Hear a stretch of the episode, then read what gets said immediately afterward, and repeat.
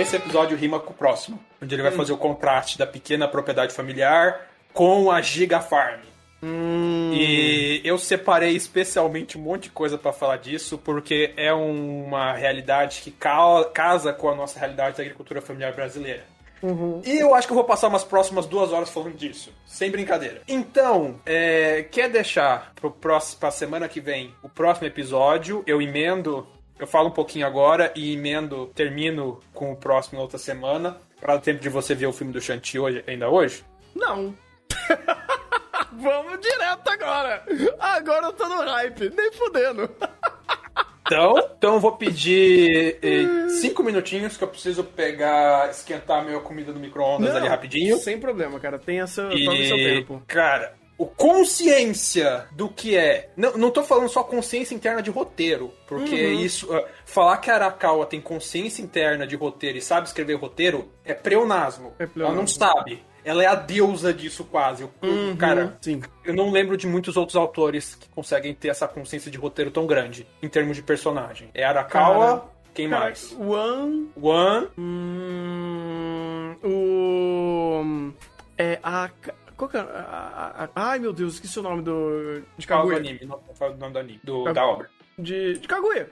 O. Ah, o... Ah, sei. Ai, qual que é o nome dele? É o. hum, Deixa eu ver aqui. Nossa, eu real esqueci, cara. Vou pegar aqui. É. hum, Aka. Aka. Isso. Aka Saka Aka. Ele, é isso, faz isso, você tem O de Monster. o, o de Monster, você tem o. Oh meu Deus, de Oregairu, o. Ok. Wataru Watari. Nem sempre ele faz isso, mas quando ele faz, ele acerta pra caralho. Hum. Quem mais? Hum. Putz, cara, não sei mais. Não sei. Tá, eu, eu estou feliz que a gente completou uma mão. Não, é. Se a gente puxar, tem, tem, tem. Não tem, mas é, é tão difícil ver esse tipo de nível de consciência. Tem, tem. Tipo, mano. O de Golden Kamuy, o de Golden Kamuy é mais ou menos, mais ou menos. É porque ele Sim. tende a muito mais cartoonizar e dar características de funcionalidade pro roteiro e não de forma orgânica. É diferente, mas não é porque não é por conta disso que é ruim, é só diferente. É Personagem também é um tem... pouco da proposta. Exatamente, a proposta é diferente. Não é o personagem ser orgânico e tridimensional em Golden Kamuy, não é isso. Não é isso. Ah, ah, Konosuba, não. Não, de forma alguma. Ah, então, vai, são personagens, são autores muito específicos que têm essa qualidade e essa característica, ca- característica de fazer isso. E Arakawa, dentro dessa lista toda, talvez ela é uma que se mais se destaque. Eu acho que ela tem esse aspecto de fazer essa tridimensionalização de personagem, conectando com um cast extremamente amplo de personagens, conectando com um contexto muito mais amplo pra falar sobre isso, e aí você tem é, essa qualidade inerente de construção de personagem. Aqui em Guinosage ele tem mais tempo pra fazer isso, mas a mesma qualidade de Guinosage é a mesma de Full Metal. E o personagem está ativamente rodando em cima de conflito de obra, que é mais difícil você fazer isso. É diferente, por exemplo, o Aka fazer em, em, em Kaguya ou o Ataru Atari fazer em, em Oregairu, que são obras sobre isso. Os, os Slice of Lives. Obras pra falar de personagem. É, o, o em Full Metal, ele roda personagem em, em que teoricamente se- seria segundo plano, mas é primeiro plano. Junto com a trama da obra. É muito mais difícil fazer isso. Muito mais. Monster também. É tão difícil. É, nossa, é absurdamente difícil fazer isso também lá. Porque você tá é, não só rodando em cima da trama, mas você tem uma série de parcelas de complexidade de investigação, tramas. é, muito amplas dentro da obra que não é um slice of life. É. Então é muito, muito, muito, muito difícil fazer isso. Fazer nessa esfera é difícil pra caralho. Em Guinosage dá pra fazer um pouco mais fácil que Fullmetal. E ele e ela amplia isso aqui, mas em- ela faz a mesma coisa em Fullmetal. É idêntico. Tirar nem pôr. É, estilo Arakawa de, de contar a narrativa. Sim, de fazer, ah, eu, tô- eu não tô contando uma história, eu tô criando uma situação onde pessoas estão vivenciando uma situação. Uhum. E são pessoas. Porra, nossa, ai, que, que incrível, cara, que episódio maravilhoso. Mas você E- precisa... ah, Imagina quando for obra autobiográfica dela. nossa senhora. Eu tô muito hypado pra aquilo. Eu tô muito Nossa. hypado. Se, se eles cagarem na Steph, eu vou passar um chá inteiro de duas horas xingando. Na moral. Ah, fica tranquilo, fica tranquilo, eu sei como é isso. É, mas eu vou pegar meu, minha janta ali rapidinho. Mas, não sei se você quer falar alguma coisa ou se você quer preparar o próximo episódio. Mas dois minutinhos já volto. Não, tranquilo, vai, vai, vai tranquilo que é, eu vou aproveitar, já que o Maurício vai sair um pouquinho, falar desse episódio 6 e, cara, que episódio fantástico, cara. Vai tomar no cu, mano. Meu Deus do céu, eu tô louco. Eu tô louco. Eu tô vendo algo que não sabia que existia. E eu não sabia né, que Arakawa podia ser tão brilhante de novo e uma Steph que respeita pra caralho isso. Pra caralho. Tipo, você pega Takishimoto fazendo um roteiro extremamente assertivo na adaptação, uma direção que está extremamente proeficiente em trazer essas características do roteiro. E é isso, cara. É literalmente cada momento você tem uma situação que respeita é, perspectiva de personagem, ação, conecta a sentido dentro da, da, da, da ótica do, de como a cena é dirigida.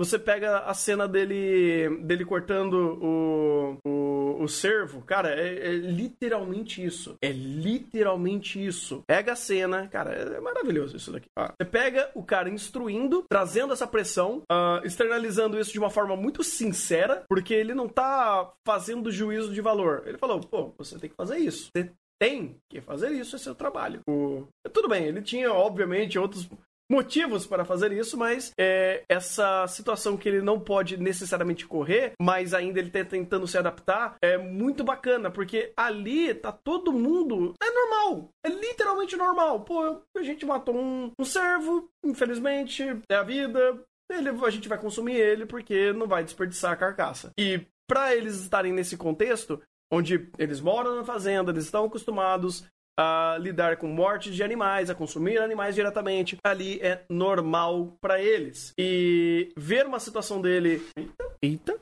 Peraí, peraí, que eu ouvi alguma coisa quebrando aqui. Bem, eu não sei o que quebrou. Não sei, tipo, ouvi um barulho de telha quebrando alguma coisa, mas os gatos derrubaram algo, eu não sei se eles derrubaram. Mas, bem, de qualquer forma, quando ele conecta aqui e usa isso daqui como estopim de uma situação que ele está é, fazendo essa referência a ele mesmo quanto a fugir e. A... Esse daqui é literalmente um ápice da experimentação e vivência do Hatikan. Hat, hat, hat, meu Deus. Hati. Hati. Hati, esqueci o nome dele. Puta que pariu. oh meu Deus, por que, que eu esqueci o nome dele? Ai, meu Deus. Ati. Quem? Isso. Meu Deus, quase falei Hatman de novo porque eu tava lembrando de Oregairu. Quando ele fez isso daqui e ele tomou a ação de realmente tomar a ação, ele tomou a ação de tomar a ação, faz sentido isso. É, é literalmente por conta dele, dele de novo, fugir, fugir, de, de fugir, e ele tomou para si essa responsabilidade é, de se comprometer, se comprometer com o fato dele estar tá lidando com tirar uma vida, no caso ele já tirou essa vida, e tem o, o, paralelo que ele tá fazendo com o porquinho, porque eventualmente ele vai fazer isso, e ele viu toda a situação e toda a forma que cada um lida com essa com essa naturalidade, né, de, de, da morte e do consumo de animais nessas, nessa região, que é algo natural e normal para eles. Para ele é algo alienígena que ele tá tentando se conectar. Então, é, é um aspecto mundano para todos que para ele é uma barreira e ele tá querendo se comprometer a isso, a ter essa experimentação e não fugir, a não a fuga de responsabilidade, a não a fuga de tomada de decisões, a não a fuga de uma situação que é normal, que é normal e é esperada, principalmente dentro da área que ele está entrando. Então, é... isso é muito bacana porque é um aspecto que respalda todo toda a vida dele, toda uma situação que ele está vivendo e é uma tomada de decisão para ele não, para ele parar de fugir, para ele parar de ser bundão nesse sentido. E é um choque de cultura também, é um choque de realidade, é um choque em todos os aspectos possíveis para ele estar numa situação dessa. E a gente tá vendo isso ao longo dos episódios, tendo uma série de experimentações dele sobre uma série de situações e agora culminando a esse, a esse descarne do, do, do servo e como que isso para ele simboliza esse comprometimento. E aí, de novo, isso daí é por aspecto do, do Hatken. Aí você chega do, do vovô, ele explica lá, não, não, não, tranquilo, eu só tava querendo que o moleque fizesse meu trabalho porque eu tô cansado, né, porra, trabalhei o dia inteiro, eu, eu cansa muito, deixa o moleque fazer isso. É muito legal como a imponência dele, a sinceridade dá esse aspecto um, um tanto autoritário, ou, assim, gentil, porém extremamente robusto que ele traz pro Hatken dele. É, então, você vai cortar, né? Corta aí, cara. Tenta aí, manda ver. Uh, e aí você tem toda a questão de respeitar uh, os mais velhos, hierarquia, ou até mesmo a cutucada que ele deu ali. Pô, cara, sério que você, você acha que você vai aprender tudo na escola? Então, tem uma série de fatores que vão co conectando e costurando essa ideia e essa situação, onde você entende a perspectiva do Hatken, você entende a perspectiva do vovô, você entende a perspectiva da cena em si. Então é, é maravilhoso, cara. É, é, literalmente maravilhoso. É uma aula de como costurar roteiro, de como você construir personagem, construir situação, criar conflito, criar mensagem, dar andamento a isso, usar até a questão cômica do, do olho dele, dele, tipo, todo inexperiente. Aí o amigo dele fala, hum, ele olhou no olho, né? Hum, não pode olhar no olho, deixa eu resolver isso daqui pra ele. é, até as nuances de ação, sabe? Você vai fazer, você, você retrai, aí você precisa de mais uma barreira, mais uma desculpa para você não fazer. Aí o lance do olho, ele vai e retrai. E aí você vê é, esse morde a sopra várias vezes. Não, eu vou fazer por você se você não quiser. Aí eu vou. Não, ele vai fazer. É trabalho dele. Vai, moleque. Manda ver. Cara, é muito rico isso. É muito rico. Quase você não vê isso em anime e em obras em geral, cara. Isso daí é um trabalho de roteiro. Nossa, absurdo. Absurdo. A última vez que eu lembro de estar conversando sobre múltiplas perspectivas de cena num contexto é, de ação ou de, de entendimento de, de cena, aqui mais de ação e menos entendimento de cena. Também tem entendimento, mas a ação é muito mais valiosa por causa da perspectiva do Hatken. Mas a última vez que eu conversei sobre isso foi naquele, naquela mesa redonda que fizeram no primeiro episódio da, do, do Mob, da terceira temporada, onde literalmente a gente tá sobre cinco perspectivas diferentes, tipo, numa mesma cena. Aqui não tem tantas perspectivas, mas as perspectivas trabalhadas são extremamente assertivas e são muito compreendíveis. É, compreensíveis, né, no caso. É, se você pegar de, do vovô, do amigo dele, dele, do, do, das pessoas que estão assistindo, do diretor, cara, é, é muita coisa trabalhada em cima disso e por conta de uma única ação e quanto significado tem e quanto embasamento tem para tudo isso ser feito, cara. É, é, maravilhoso. É maravilhoso. É. Não tem muito a comentar. Porque uhum. é, aquela, é um pouco daquela coisa, né? O significado de algumas, é de algumas coisas da vida tá mais pelo que você dá o significado que pelo realmente aquilo foi feito. Sim, sim, exatamente. Exatamente. Às vezes é o. Se é, resumir isso. É, é uma interpretação. O significado, pro Hatken é um, pra outra é outro, e cada um com seu contexto. Isso... Literalmente, até, tipo, sei lá, o significado da, da a perspectiva das garotinhas que estavam ali em cena, vendo a situação toda, Eba, comida! Sim, e de novo, a gente não tem uma produção tão boa aqui, uma produção funcional, mas não é, meu Deus do céu, top, a produção melhor do mundo, mas sem dar detalhe. Olha a fazenda que você tava, olha para onde você foi, olha uhum. quem estava no meio do caminho, a fazenda abandonada, essa fazenda bem mais pobre, as paredes mais sujas, menor, e onde você estava que era uma fazenda familiar, mas já estava mais limpo, maior, mais arejado, mais coisas mais limpas, mais, mais bem estruturadinhas. Uhum. Você pega a temática do episódio, a temática das famílias, você junta com o contexto do que é produção agrícola familiar, os desafios da produção agrícola familiar, se junta com o contexto de personagem interno, qual é a história desse personagem, qual é a história da família dele, e você casa. Você usa, você usa o, a verossimilhança externa para construir contexto externo e costurar com a história do personagem. Uhum. É absurdo. É literalmente absurdo, cara. E, e inclusive, totalmente compreensível das garotas falando: oba, comida. Literalmente. A gente ganhou comida de graça. Literalmente, caiu no nosso colo. E é, é, é, vai, eu não, eu não queria comentar tanto tecnicamente desse episódio, porque o complemento dele é o da Giga Farm. Que a gente uhum. vai ver o, a, a, fazenda daquela personagem rica. Uhum. E ali, ali é ali que, ali que ele vai fazer contraste e a rima fecha. Uhum. Não a rima pra rima de temáticas da série mas a rima de contexto. Ah, porque é. aqui a gente está vendo o pequeno produtor. É. O pequeno produtor que tem uma boa condição, que está conseguindo tocar tudo, não consegue contratar funcionário muito externo, mas consegue lidar as coisas com a família, está mais ou menos estruturada. E o pequeno produtor que está se fodendo para se manter vivo. Uhum. Cara, e, e, é muito embaçado, porque você chega no contexto da, da Aki, você fala, pô, a família dela, sabe, é, é, é, literalmente, ele tá ali pra dar uma ajudinha porque é o pai dela que tá com hérnia. É.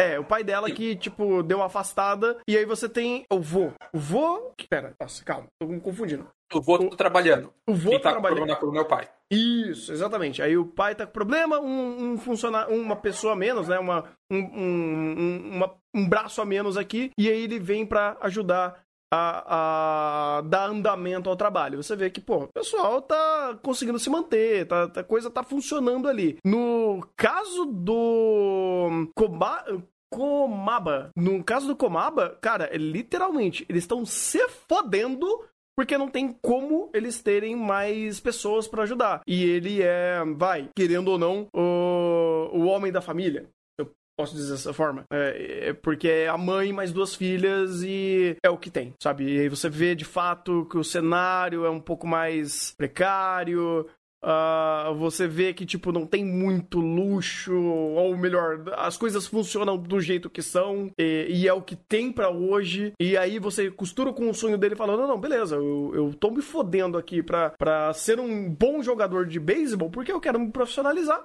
E com o dinheiro disso eu vou trazer prosperidade para minha família. E aí ele tá fazendo literalmente duas coisas. Ele tá estudando para poder ajudar a família e ele tá estudando com uma forma dele ter um lugar para jogar de ser uma forma profissional por conta do é, dos clubes eles podem com, competir é, profissionalmente você pode pleitear uma, uma vida profissional vindo de um clube dentro da escola, faculdade, coisa do tipo. Tem uma forma de você conseguir construir carreira dentro de esporte no Japão através disso, de clubes. E acontece. Uh, e aqui ele tá tentando pleitear isso, entra na faculdade para fazer, para como né, uh, uh, treinando beisebol, mas também concomitantemente aprendendo mais sobre a, a agropecuária para dar mais, mais ajuda, mais base para a própria família. E literalmente só sobrou ele. Tipo, não tem mais nada que dê para fazer. A mãe tá extremamente acarretada de serviço, tem duas filhas pequenas para cuidar. Então o negócio tem que render. Eles dependem disso para acontecer. Cara, é, um, é muito da hora essa situação toda que eles, que eles geraram, cara. Muito, muito, é pior, muito da hora. Eles estão com o rebanho velho. Hum, e tem esse ponto também. Eles estão com o rebanho velho. Então a produção de leite deles é baixa. Uhum. Uma vaca que devia estar rendendo seus 40, 50 litros de leite por dia, deve estar rendendo ali uns 10, 15 litros. E nem pode descartar. Que nem eles falavam, é. ah, pô, a mimosa aqui vai render, a gente não vai matar ninguém não. Vai até o é. final e, pô, se morrer, morreu, aí a gente vê o que faz. Aí a gente Bom, vê como repõe. É, é. Se repor, né? É aquela coisa, ah, pra, pra ter leite eles podem pegar o bezerro que tá nascendo, né? É, mas aí, aí o anime não fala, mas entra aquela coisa, uh, pra ter leite a vaca precisa dar o bezerro. Beleza. Uh, bezerro também é fonte de renda. Você uhum. pode vender bezerro. Sim. E aí você fica nessa questão, tipo, qual é o nível do, do drama que tá aí? Será que eles conseguem repor o próprio plantel? Será que eles têm condição de criar esse bezerro? Ou tá só sendo vendido e tudo mais? Tudo bem, o anime não vai entrar nessa, nessa seara, mas já começa a entrar numa coisa. Você tem um plantel velho, que talvez não esteja recebendo inseminação artificial para ter os, a melhoria, melhoria genética.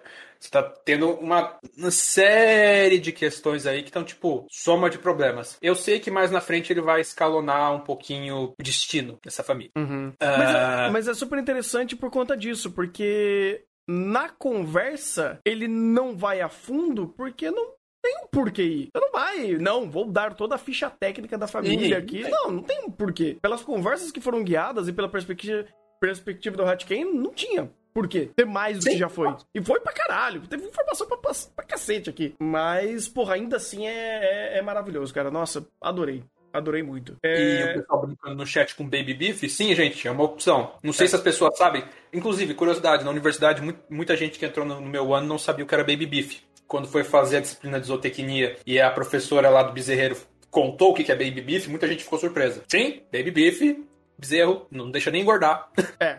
É, as pessoas sabem. Literalmente. É, o nome já é mais descritivo impossível, né? É. Engraçado ver tanta gente ficando chocada. Meu Deus, é, é isso que é Baby Beef? Eu tô comendo bezerro? Meu Deus!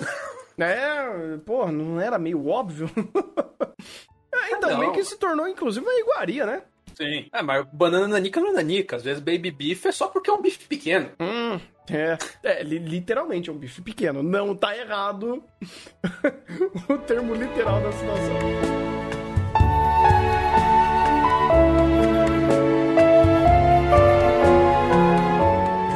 Coisa para comentar nesse episódio. Tanta Tem alguma coisa. coisa que você quer saber em específico antes de partir para o contexto da, da comparação de, de propriedades rurais? Cara, eu não sei. Eu, eu vi tanta coisa nesse episódio. Eu tava que nem um Hatken, tipo, caralho, mano. Nossa, tipo, tô perdidinho aqui no pagode. E é muito contexto novo. É muita coisa nova pra mim. É, tipo, tudo que ele absorveu eu também absorvi. Para mim foi excelente o que ele me mostrou e o que ele absorveu, o que ele aprendeu com essa jornada. Para mim, tô, tô, tão satisfeito quanto, sabe? Então acho que eu não tenho necessariamente nenhuma pergunta, pelo menos agora que eu estralhe aqui e pense nela, mas.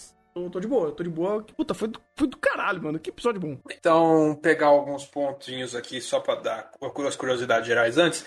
É, produção de bezerro é assim mesmo. Ah, o produto que você quer vender é o leite. Então, você deixar o bezerro do lado da vaca tomando leite, que é o que você vai vender, não é tão economicamente bom. E também é, tem a questão sanitária de o bezerro tá lá lambendo os tetos da vaca e depois você bota a maquininha para pegar o leite dali. Uhum. Tem sistemas de produção em que isso é possível e tudo mais. No Brasil ainda tem, que é o sistema do bezerro no bezerro do pé da vaca. Mas o, é, de maneira geral, a produção mais mais é, produção de, de leite mais mais tecnificada é assim. E geralmente é, o bezerro não recebe nem leite, ele recebe sucedâneo, que é tipo um leite em pó artificial, que é para baratear mais ainda o custo. Caraca, mas não é nem pra arrancar o leite da vaca e dar pra ele? Não, geralmente você dá sucedâneo. É mais barato uh... do que dar o próprio leite da vaca que você, que você já cria? Hã? É, é mais, mais barato. barato. Sim, sim, é mais barato. Caralho! Nossa! Incrível, hum. incrível. Mas, tipo, é melhor ou ele é só mais barato? Como assim? O sucedâneo? É. Mais barato. Tanto é que, vai, o, o, o, a amiga minha que trabalhava do bezerreiro, ele, é, uma das coisas de pesquisa que eles faziam no bezerreiro da universidade aqui é testar esses sucedâneos. E, e geralmente o resultado bom é não matou o bezerro. Caralho! Porque você tem que pensar que o sucedâneo ele é feito para isso. Ele é uma dieta, um, um negócio em pó, que é feito para você substituir o leite na alimentação do bezerro enquanto ele tem dieta líquida, enquanto ele tem necessidade de dieta líquida. E então, de maneira geral, para o produtor comprar isso em vez de usar o próprio leite, ele tem que ser barato. Geralmente mais barato que o próprio leite e ou dar mais vantagens do que a alimentação com o leite. Então, eles tentam algumas misturas e tudo mais desse sucedâneo e, cara, eu não sei se isso é regra ou não, mas eu lembro dela falando dos experimentos de uns produtos aí que o negócio tava feio. Porque eu tava morrendo de bezerro não era brincadeira. Meu Deus! Mas, mas existe uma exceção nisso. É, hum. é, o Love tá falando, o objetivo é fazer a maior lucratividade possível. Não, criar qualidade nutricional. Não, o Apesar de que ah. existe sim alguma preocupação em qualidade nutricional em fazendas altamente, é, altamente tecnificadas. Porque bezerro mal nutrido demora para crescer. E cada dia a mais que essa vaca passar sem emprenhar é um dia a menos de produção de leite. Faz sentido. Então e... você quer que ela você quer que ela cresça o mais rápido possível para ela emprenhar o mais rápido possível para você produzir leite o mais rápido possível, porque bezerro é gasto. Ah, então, é, esse é o ponto que eu pensei. Tipo, se o sucedâneo. Sucedâneo, é isso? Uhum. É, se o sucedâneo ele faz a função do leite, ele é mais barato e mais funcional, faz sentido. Tipo, ele seria uma ração líquida, entre aspas. Sim. Uh, mas existe uma exceção que é o que ele falou, a colostragem. O colostro é o primeiro leite que o animal dá depois que ele pare. Uhum. De maneira geral, é um, um leite que tem mais nutriente, mais gordura, para ser a primeira alimentação do animal uhum. recém-nascido. Tanto é que, se eu não me engano, você não pode vender o colostro. Você não pode vender esse primeiro leite por causa das características dele diferentes. Então você tem que fazer acho que é duas a três ordenhas depois que a vaca pare, daí começa a sair o leite normal, digamos assim, com os teores de proteína, gorduras e coisas normais do leite. Não, mas e... imagina que eles dão função a, a, esse leite que eles tiram Sim. da vaca, né? Vai, vai é, bezerro. bezerro é. Porque o, o bezerro ele nasce com um sistema imunológico bastante debilitado. E se eu não me uhum. engano, é, aí, se, se, as minhas aulas de zootecnia não estiverem falhando, a, a transmissão de, o, de anticorpos da vaca para o feto em desenvolvimento no útero dela não é boa, ou praticamente não existe. Uhum. Então, sem esse, sem esse colostro, a, o bezerro nasce praticamente sem sistema imunológico. Então, pra, a colostragem é essencial para esse bezerro conseguir sobreviver nesse começo sem viver de infecção, sem passar algumas semanas das primeiras semanas de vida dele morrendo de infecção ou diarreia. Meu Deus, que é uma coisa cara. super comum. Inclusive, uma das coisas que o pessoal faz muito em divulgação para tecnificação de, da lei, de produção leiteira é ensinar os produtores a avaliar o colostro, porque nessas produções muito intensivas é muito comum vaca ter mastite, vaca ter doença na, nos tetos. E daí, mastite é o quê? Uma infecção bacteriana no teto da vaca. Daí o leite sai com pus, sai com um monte de problema. Uhum. E se a vaca tá com mastite na hora que ela pare o bezerro, é... Uhum. Você dizer o que acontece com o colostro. Uhum. Então, uhum. tipo, é... você tem uma série de treinamentos que o pessoal faz pra é, poder avaliar a qualidade do colostro, para poder estocar o colostro, então uma vaca que produziu mais colostro do que o bezerro consumiu, é, o guarda para que está faltando, etc, etc, etc. Então você tem, é, você tem, tem, essas questões aí da, da criação inicial de bezerro. E outro ponto interessante. É... Aqui, lembrei. Que é a questão do. Lembrei já escapou. o. Você tá falando do bezerro. Sim, de tirar, tirar o primeiro leite, ah, dar para ele. Ah. Da, do abandono parental. Ah, é, tem esse lance aí. Uh, é, bois geralmente de raça zebuína, boi de com aptidão para corte. Geralmente o leite não desce se não tem o bezerro no pé. Então, geralmente boi com boi que tem aptidão para produção de carne produz pouco leite. E geralmente esse leite é para o bezerro, e ponto final. Não que não tenha é, pequenos produtores, né, produtores muito pequenos que tiram leite de, desses tipos de, de, de animais. Tem. Mas é uma quantidade de leite muito pequena. Enquanto vai, uma holandesa ali vai estar numa média boa de produção, uma média razoável de produção, produzindo 20, 30 poucos litros de leite por dia, é um desses boi, uma vaca dessas raças zebuínas de, de aptidão para carne, é, vai estar produzindo 5, 6 litros de leite por dia. Muito menos. Caramba. Uhum. E o leite só desce, né? O estímulo da vaca só desce para ela soltar o leite para o bezerro poder mamar se o bezerro está no pé dela. Se não tem o bezerro do lado, o leite fica retido, o leite não desce. E isso é um mecanismo óbvio, né? Por que, que a vaca vai ficar pingando leite no teto dele se. né, do teto dela se o bezerro não tá do lado para mamar? Uhum. Durante o melhoramento genético, para a gente melhorar a aptidão leiteira da vaca, você depender do bezerro ao pé da vaca para tirar o leite não é alguma característica desejada. Então, meio que indiretamente, o abandono parental foi selecionado nessas linhagens de vaca para aptidão leiteira. Então, geralmente, a vaca nem lambe o bezerro. O bezerro nasce, né, nem sempre desse jeito, às vezes nasce por parto natural, fica lá deitado e fica lá. Caraca. Vir o, o veterinário, algum técnico lá, vê, nasceu. Beleza, vamos tirar daqui, levar pro bezerreiro e tudo mais. Nossa, eles literalmente fizeram modificação genética pro cigarro ser, ser o, o default quando o bezerrinho sai. É, não, é o cigarro Comprar, metafórico. É, comprar cigarro, não falou. Meu Deus, cara, até isso eles modificaram. É, não é uma modificação intencional, mas é uma seleção. Foi selecionado. É. Não, uma seleção não intencional, né? Você seleciona para produção leiteira e você selecionou para que essa produção leiteira ocorra sem necessidade do bezerro ao pé. Uhum. Como consequência, você selecionou o abandono parental. Caramba, é, faz sentido. Nossa, que loucura, cara. Que loucura. Como essas produções de vaca elas são extremamente tecnificadas nesses lugares, onde você tem vigio, vigi, é, gente constantemente vigiando esses animais, acompanhamento quase constante, isso não costuma ser um problema. O bezerro uhum. nasce, você sabe quais vacas estão em gestação, você sabe qual dia vai nascer os bezerros, você fica de olho lá. A hora que nascer, você vai lá, tira, coleta o colostro e vai cuidar do bicho. Uhum. Normal. Uhum. Vida que segue. Ah, para as vacas, elas não, elas também ficam num, num confinamento que nem as galinhas, é um negócio meio estressante também? É? As vacas. É, fica nesses confinamentos aí. É, pode não estar tá prendendo a cabeça da vaca daquele jeito ali, mas elas ficam nesses lugares, assim. Geralmente confinadas, não tão confinadas que nem frango, né? Elas têm espaço para andar e tudo mais, porque se você confinasse. Cara, se você confinasse boi, que é um bicho grande, que é um bicho forte, um bicho pesado, do jeito que se confina a galinha, acho que não tem parede de concreto que resista. Uhum. Fora o estresse que esse bicho não tá. Sim, sim, sim. Imagina, imagina. Pô, cara, que uhum. loucura, mano. Que loucura. É. E. Bem, esse é o.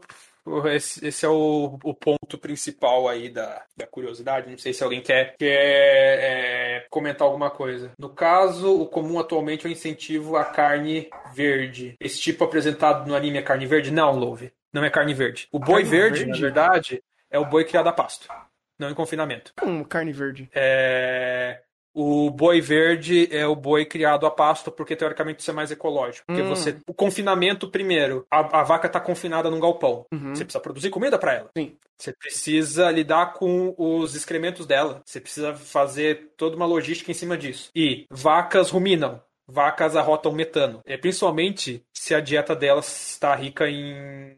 É, é, se eu não me engano, aí alguém do chat que entenda mais da área pode me corrigir. Se eu não me engano, quando a dieta delas é muito rica em carboidrato, elas acabam liberando mais metano, arrotando, né? É, eruptando, se não me engano ou peidando mesmo, uh, pelo processo de, de ruminação, né, fermentação do alimento, do alimento no rumen. Uh, então você tem um impacto ecológico pelos dejetos do animal, você tem um impacto ecológico pelo metano e você tem um impacto ecológico pelas áreas de produção de grãos e silagem que você ocupa para alimentar esses animais, que, sendo que essa silagem muitas vezes podia estar sendo utilizada para aumentar, alimentar ser humano. Né? Uhum. Você, criar, você plantar silagem de milho para alimentar a vaca, você podia estar tá usando esse milho para alimentar a gente. Hum. É, em compensação, o grado criado a pasto, ele é mais barato, ele em teoria é mais ecológico, porque o pasto pode fixar parte do CO2 emitido pela vaca e inclusive neutra fixar parte do metano, né, é, emitido pela vaca também. Dificilmente zera, não zera, geralmente ainda continua emitindo metano. CO2, se eu não me engano, eles conseguem zerar. Se eu não me engano, um bom manejo de pasto, você consegue até sequestrar carbono da atmosfera. É... E o metano você consegue deixar ele no, zero a zero se você manejar muito bem o seu pasto. Uhum. E... e é teoricamente uma, uma, uma um tipo de produção que está mais adequado ao bem-estar animal, porque o gado não é um animal para ficar confinado em galpão, é um animal para ficar em pasto, para ficar andando e tudo mais. Sim, então sim. você deixa o animal menos estressado tal, tem toda essa questão. É, se não me engano, esse é mais ou menos o boi verde, não é o caso do anime.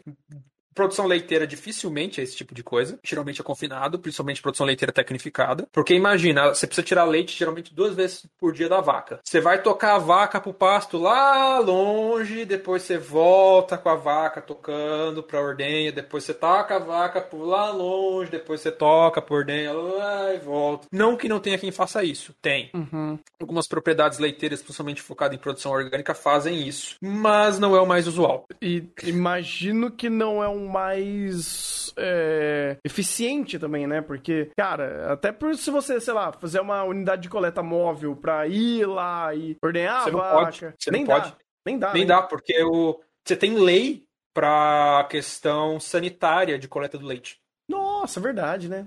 Você reparou que não se vende mais leite tipo A? Antes tinha leite tipo A, sabia. B, C, D. Hum. Uh... O que, que é esses tipos de leite? Uh, esses leites, em parte, tinha a ver com a questão de contaminação bacteriana. E hoje todo leite, é todo leite, não sei se já está em vigor essa lei, mas hoje todo leite era para ser tipo A. Que a lei era para reduzir, né?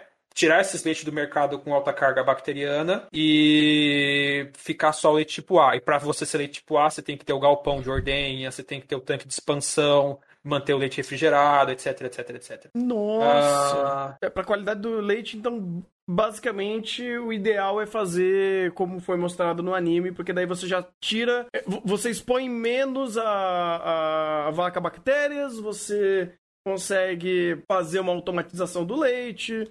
E por mais que ela esteja confinada, ainda assim, todo o processo de retirar o leite é muito mais rápido e prático e até mais seguro pro, pro leite final que tá saindo dali, né? Uhum. É, tem que fazer descontaminação do teto antes de depois da ordenha. Uhum. Você fazer isso no meio do mato, não, não vai dar certo. Não tem como. É, faz sentido, faz sentido. É, é pra, um, pra animal de corte, né? Pra o, a vaca verde aí que vocês falaram, uh, faz sentido quando é pra carne, não pra leite. Leite já não tem como usar essa mesma técnica. É, porque pra carne você vai deixar o gado lá pastando e depois você vai pegar matar. Uhum. No menor tempo possível de preferência. E daí também a questão do Jimmy comentou antes, a questão do, do dilema, né? É, beleza, é, gado verde tem suas vantagens, mas você ainda está você tá ocupando a área com é, capim, com pasto. Uhum. Ainda é uma área extensiva. Você. E a gente sabe que o pasto no Brasil é pessimamente manejado. Então, por mais que é possível zerar o balanço, praticamente zerar o balanço de metano e carbono na agropecuária com um bom manejo de pastagem, um bom manejo do gado, eu disse que é possível. É feito? Ah... Nossa, é, é, complicado, porque é... quanto mais é entra. Aquela... Ah. Não, é, é, aquela coisa. 90, isso eu posso isso acho que eu posso afirmar sem grande erro que 99% das nossas propriedades não se enquadram nisso. E daí você tem um dilema na realidade da praxis, né, na realidade da prática, o que é mais ecológico? Eu hiper intensificar a produção num galpão, que sim, eu vou estar tá consumindo grãos e cereais e produzindo monocultura para alimentar esse, esse gado, que vai ter um impacto ambiental, mas vai ter um, um impacto ambiental grande, mas hiper restrito, ou expandir esse impacto um pouco menor para uma área grande? Uhum. Um grande impacto numa área pequena ou um impacto mediano numa área gigante? Que é uma área que você estaria utilizando para outras coisas e volta naquele negócio, né? Pô, aí não tem terra para cultivo de tudo e aí você tem que. Uh, vai, desmatamento, expansão de território, área rural para você ter espaço para fazer tudo. Cara, é uma conta complexa pra cacete, inclusive. Sim. Porque dá, dá para fazer bons manejos nos dois, dá para fazer manejos mais sustentáveis nos dois. Só que, né, Dá dinheiro para nós pesquisar, caralho. É difícil ajudar vocês com solução sem verba. Uhum, uhum. Por isso que, bem, o papel do cientista, né? Um dos, um, um dos milhares de papéis que daria, inclusive, para fazer isso é de fato é, desenvolver novas técnicas, novas tecnologias para fazer isso daí ser mais sustentável e ser, ser mais barato, inclusive, né? Ser mais, ser melhor para todo mundo. Eu acho que no é. final do, do dia, eu acho que quem tá bem intencionado dentro dessas áreas, eles só querem que seja bom para todo mundo, né? Seja bom para os animais, seja bom para a gente, seja bom para economia, seja bom para todo mundo, porque é, quanto mais eu tô conhecendo desse assunto, mais dor de cabeça eu tô tendo, porque cara, isso daí é uma espiral sem fim. Esses Sim. problemas ambientais, problemas dentro da área de agropecuária, as dificuldades, a complexidade de criar isso, meu amigo, é uma espiral sem fim. É, sem aí fim. você tem a, a, frase graciosa do Rafa, do Rafa Silva ali, né, para dizer hum. isso pra um certo povo. É, mas é a realidade. É, mas, cara, isso daí, uh, eu vou ser bem sincero para vocês. Eu nunca tive conhecimento nessa área, porque nunca, nunca me questionei sobre isso. Ou melhor, nunca tive contato com essa área de uma forma muito mais específica como eu tô tendo agora e tô que nem o Hatken aqui, velho. Eu falei, nossa! Na verdade, ele já tá mais na conta cara do que eu, então pra ele já tá um pouco mais natural. Mas ainda assim, eu tô, assim, extremamente impressionado a, com a complexidade que eu já imaginava que era difícil, que era complexo, que era embaçado, mas é muito maior e tem muito mais etapas e muito mais detalhes que eu nunca sabia, nunca, nunca, nunca pesquisei, nunca fui a fundo, nunca entendi. E agora eu tô entendendo, eu tô tendo um choque aqui. E é uhum. extremamente complexo e, e eu imagino que pouca gente teve contato com esse com essa temática, com esse, com esse tema, com esse contexto. É, vai, de uma certa forma, quantas pessoas assistiram Gnossage? Ou vivenciaram uma realidade onde esse assunto foi abordado?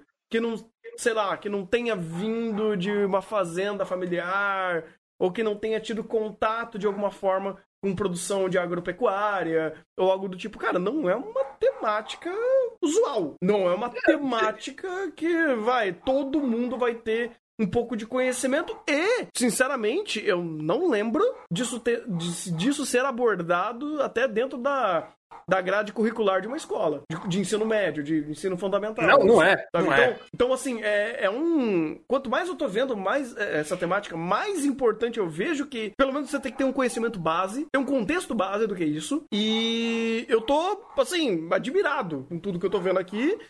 E entendo por que tem tanta gente que dá canelada sobre esse assunto, porque nunca viu, nunca teve esse contexto, nunca teve essa possibilidade de conhecer um pouco mais sobre toda a, a, a parte agropecuária e todas as parcelas, né, todas as arestas que englobam essa, essa conversa. Porque, cara, se a gente for rodar toda nessa espiral que a gente já está fazendo nessas conversas todas, a gente está falando de questões econômicas, questões ambientais, questões é, logísticas de alimentação, de distribuição de, desses recursos. Uh, o episódio da pizza, por exemplo, deu uma aula pra gente de como faz toda essa, essa ramificação de, de, de material, de, de é, produtos que eles criam ali. Uh, cara, é um assunto extremamente amplo, extremamente complexo e tá sendo do caralho conhecer. é, e, e é aquela coisa, né? Não, não vou me vangloriar, mas é, ajuda a da área guiando, porque você vai ver o você vai ver o básico, mas nem sempre você vai sacar tudo. Você tá aí. Uhum. E questão Isso. de dar canelada, quem é da área da canelada? A gente dá canelada nas nossas áreas o tempo todo, porque é extremamente complexo. Ah, meu, meu, minha dissertação de mestrado. Uh, como é que você faz inoculante, né? Bactérias para uso na agricultura. Que eu vou usar micro-organismos para fazer com que as plantas sejam mais eficientes, eu preciso jogar menos adubo, menos pesticidas para elas produzirem a mesma coisa reduzir o impacto ambiental. Beleza. Como você faz inoculante à base de bacilos? Esporula o bicho, porque os esporos são resistentes e aplica. Minha dissertação de mestrado. Tá, mas o esporo é metabolicamente inativo. E aí, como é que eu faço esse, esse, essa, esse metabolismo ativar, ativo, nativo e tal? E a uhum. gente. E a gente vai. É uma coisinha ultra específica. E eu vou se eu for, se eu for pegar a área de agropecuária, isso dentro da área de grandes culturas, produção inoculante. É, e a gente dá canelada das, das, coisas. Tipo, ah, mas funciona, não funciona? Todo mundo faz assim, por que, por que, por que, que vai trocar? Aí e a questão econômica e a questão social, que agora que, que assim que eu terminar isso aqui, a gente vai entrar na questão social dessas duas fazendas. Uhum. É, e como isso vai se integrar porque e como isso vai se integrar em todo o sistema, porque a agricultura é toda interligada, é, e como isso vai se habilizar e o descarte desse produto e como esse produto vai interagir com as futuras culturas, está lidando com o ser vivo, porque é, biologia, a biologia, tudo no nosso ambiente, nada está isolado. Mas a biologia tem essa questão de ciclos e interações. E a agricultura, por ser né, umas ciências por mais exatas que sejam, ela ainda é muito biológica, é, tudo está interligado, tudo está junto. Então, o que uma área está interfere na outra. Só que ninguém é expert em todas as áreas para fazer um overview do universo. Uhum. Porque cada um tem uma, tem uma questão específica, tem uma questão de panorama, de objetivos, de demandas de mercado específica. E, de novo, isso faz com que tudo bem, não, não há uma resposta certa existem vários caminhos que a gente pode ir apresentando, a gente pode ir pesquisando para tentar melhorar isso, para tentar uhum. sobreviver, para tentar fazer o negócio andar um pouco mais. Tem consensos, tipo, não destrua a porra da Amazônia, caralho, a água que chove, que chove no país vem de lá. Existem uhum. consensos. Deveria. Mas existe muita coisa Deveria ter, né? Ou melhor, tem, mas deveria ser consenso. Tem consenso é. entre os especialistas. De, de, entre os doidinhos acho... de bairro aí eu já não posso garantir. Não, acho que qualquer pessoa com metade de um, de um, de um amendoim na cabeça saberia que preservar a natureza, preservar a Amazônia, preservar toda a, a uma, uma, vegetação que é extremamente importante para todo o ciclo da água, o ciclo da, da natureza que a gente vive, porque a gente convive com a natureza, com o planeta, a gente respira, a gente bebe água, a gente, né, somos seres que coexistem nesse, nesse planeta e a gente só tem esse planeta. Deveria entender que, porra, é, você tem que preservar essas áreas, porque senão você morre Você me mata, você mata todo mundo, e se você não tiver área verde, se você não tiver um ecossistema funcional, que a porra do planeta ele foi feito para ter, e a gente conseguiu existir por conta disso, você destrói essas áreas, você tá matando todo mundo. E tem gente que literalmente não se importa com isso. Ou, às vezes até Dinheiro sabe. em primeiro lugar. Ah, não. Dinheiro no é. meu bolso primeiro.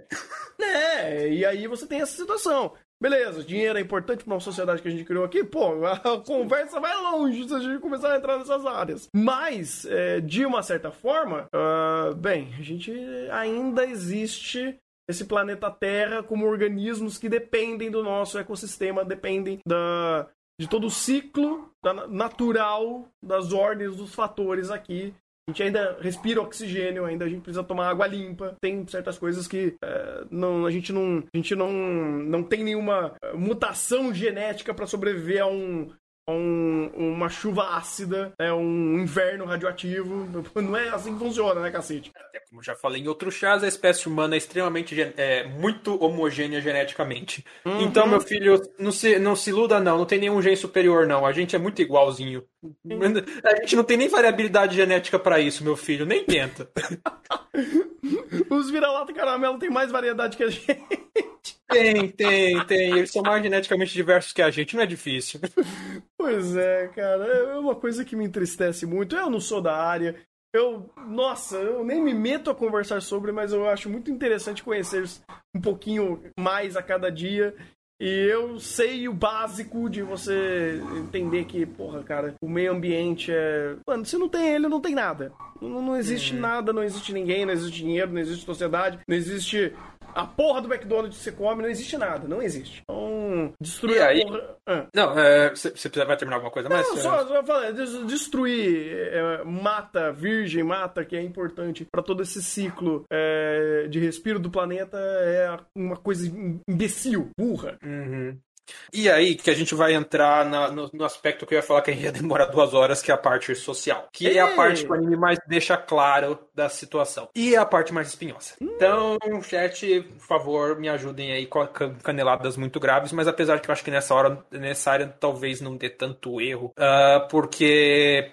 É, bem, Uh, vamos lá. Primeiramente, parte fenomenal.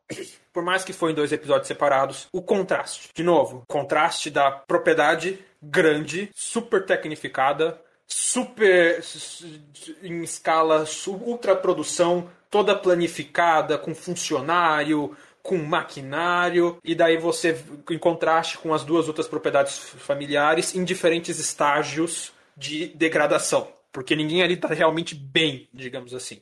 Uh, a gente vive num modelo da agroindustrial que a palavra agroindustrial ela faz muito sentido porque a pressão para a produção agrícola ela é essa pressão para a questão de indústria, para literalmente fábricas de produção de alimento. Então a criação de gado é uma fábrica de produção de carne criação de leite, é uma fábrica de produção de leite. Uhum. Uh, e isso gera alguns problemas. Acho que eu já falei alguns episódios atrás a questão da, da a ideia da âncora verde e tal, que se fala no Brasil, que isso foi a âncora econômica do país por muito tempo e tudo mais. Que é aquela ideia que.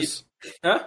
De commodities? Isso. Não só de hum. commodities, mas de alimentos de maneira geral também. Hum. A âncora verde é meio que a ideia de que é, a adoção de tecnologias pela agricultura aumenta a produtividade. E esse aumento de produtividade, ao levar um aumento de oferta sem, uma, sem necessariamente aumentar de forma significativa a demanda, reduz a margem dos produtores e, e leva a uma busca de mais tecnologia para se manter a margem de lucro anterior. Então é, é aquela, aquele ciclo, né, que de é, não aumento real dos preços, de redução real dos preços. Então, por mais que o preço dos alimentos possa subir, essa redução é abaixo da inflação por exemplo. Então, você tem uma, uma questão de adoção tecnológica movendo o nível de sustentabilidade econômica das produções sempre para cima. Porque para você, você, os seus custos são fixos, esses custos eles ou são fixos ou eles sobem, e para você manter a sua produção, você tem que produzir cada vez mais para conseguir manter o seu lucro. Uh, isso é. O, uh, é, isso gera alguns problemas, não é o único ponto, mas gera alguns problemas com pequenos produtores, que não tem como se adequar a essa situação. Porque uma coisa é um latifundiário com grana pra caramba pra, pra quando, por exemplo, o insumo mão de obra humana fica caro, ele compra a máquina de ordenha, o carrossel de ordenha. Uhum. Uh, peraí, rapidinho. Mensagem do laboratório, peraí. Tranquilo. Enquanto isso, é, lê uma mensagem que o Jimmy mandou. Obrigado pelos 10 bits. Gostaria de destruir o sonho de muitos. A escola não é para ensinar as matérias que lá se tem. A escola é para formar cidadão, para ser inserido na sociedade, abre aspas, respeitando, fecha aspas, suas regras. É, de fato, cara, mas é aquele negócio. Ainda assim, querendo ou não, é uma das formas oficiais ou uma das formas padrões de você difundir conhecimento. Na teoria, de uma certa forma, deveria ser assim. Vai, de uma forma muito rústica, você aprende matemática, aprende ABC na escola. Você não vai, não, não, não sei se deveria ser, mas geralmente não é o padrão de ser esperar esse conhecimento vindo da família. Tem que vir de uma de uma de uma de um corpo técnico que possa fazer isso, né? De um lugar técnico que vai te instruir a ter noções básicas de alfabetização, e aí você vai ter outros conhecimentos básicos de outras arestas, como história, geografia e blá blá blá, bibipui.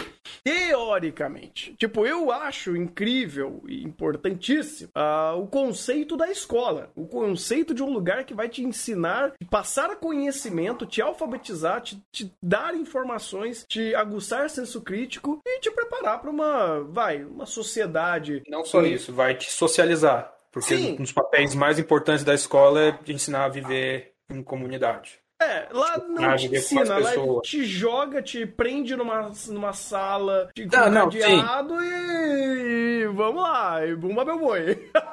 não, sim, sim, sim. Mas ainda assim você aprende na marra da pior da, da, de uma forma ruim, mas você ainda aprende a conviver com outras pessoas. Uhum. Esse é um dos uhum. problemas do ensino domiciliar que você corta a questão de convivência social do, do aluno. Além de outros problemas, tipo a escola serve para você garantir que aquela, que aquela população está tendo um mínimo de conhecimento para ela conseguir sobreviver naquela sociedade. Sim, pra, sim. O mínimo de conhecimento para ela entender o mundo em que ela é, do que ela vive. É, é, experimentar níveis sociais num ambiente controlado. Uhum.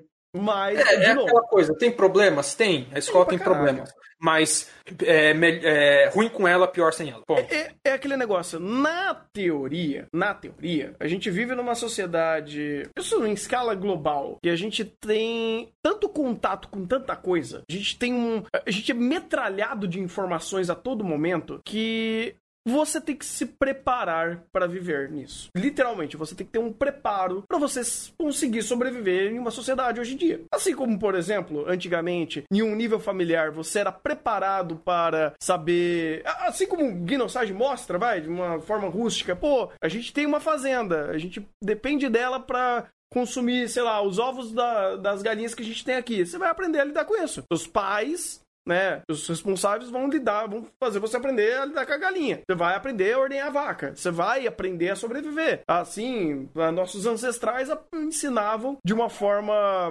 é, é, através da, das gerações a caçar, a cultivar plantio, a a sobreviver. Então, o conhecimento ele é passado para você se adequar ao ambiente que você vive, ao contexto que você vive. Hoje em dia, por muita, tipo, por uma, uma quantidade exorbitante de informações que a gente vive, a gente não aprende, sei lá, cinco, com 5 anos de vida, a pegar um arco e flecha e atirar num animal selvagem. Isso não existe. Quer dizer, existe. Não tem animal para isso. A nossa sociedade mudou para outros níveis. Exatamente. Em compensação, você precisa saber o básico de, de matemática para tu não cair um golpe, Exatamente. por exemplo, um golpe Uhum. Você precisa saber um pouquinho de ciências para também para poder entender o básico aí, por exemplo, de doenças numa pandemia, uhum. como é que funciona a situação, para aprender um pouquinho, entender o que o remédio que está tomando está fazendo, para poder literalmente ter o mínimo de conhecimento para viver em sociedade. Ai, nossa, na prática tá uma merda. Sim, porque o nosso ensino foi sistematicamente sucateado uhum. para ser uma merda. Uhum. Porque não existe interesse público que as pessoas tenham. É, não existe interesse é público e não existe interesse governamental, principalmente das, das classes dominantes, de que a massa populacional tenha conhecimento amplo e conhecimento crítico para saber observar e ter senso crítico da sua própria realidade. Sim. Porque as escolas hoje elas são fábricas de mão de obra barata. Vide a uhum. reforma do novo ensino médio, que focou o ensino para técnico. Ah, não vou formar mais um, um aluno que male male tem um pouquinho de conhecimento de tudo, tem um, um pouquinho de conhecimento da sua própria história, um pouquinho uhum. de conhecimento de ciências para poder, entre aspas, se virar na sociedade, mas eu vou formar um técnico que só vai saber aquilo.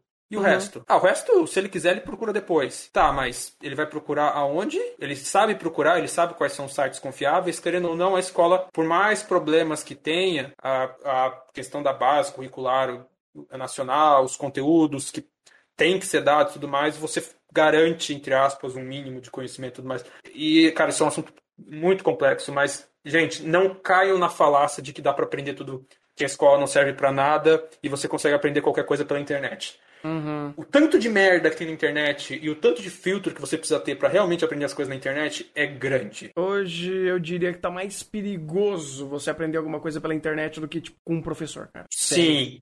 Eu Sim. juro para vocês, cara. Eu venho de família de professores. Eu sei muito bem. Tudo bem, eu tenho uma boa família e bons profissionais na área dentro da minha, eh, eh, do, minha, é, do meu ciclo familiar. Uh, obviamente vai ter alguns professores que de fato não são tão bons. Mas ainda assim prefiro um professor que não é tão bom quanto um, um influencer que. Jesus amado. É, tem, Jesus... tem bons, tem bons influencers, tem não, destaque. Tem, mas, cara, cara, você tem que saber, porque cara... Hum. você, não, é a produ... não é a qualidade de produção, porque às vezes você tem um, um, uma super produtora de conteúdo super super bem produzido do, da versão paralela do Brasil, mas que é só mentira. Ah, não, não é só isso, mano. Uh, vai, eu ainda dou muito valor. Vai, pega aquele seu professor de matemática que não tá nem aí pra nada, ele, ele te taca a matéria, você não entende nada, você nem explica e fica naquele lenga-lenga, do que você pegar um cara que vai falar que a matemática é, é, é um golpe criado pro governo para você aprender números satânicos e, virar. E, cair na seita religiosa do. do... Não, vamos um exemplo mais plausível. Ah, vamos um exemplo mais plausível. Ah, o, a, essa física não funciona porque o Aristóteles. O que o Aristóteles falava era diferente. E tanto o geocentrismo quanto o heliocentrismo tem bons pontos bons e contra na, na dinâmica filosófica, pela dinâmica filosófica do Aristóteles, talvez. E?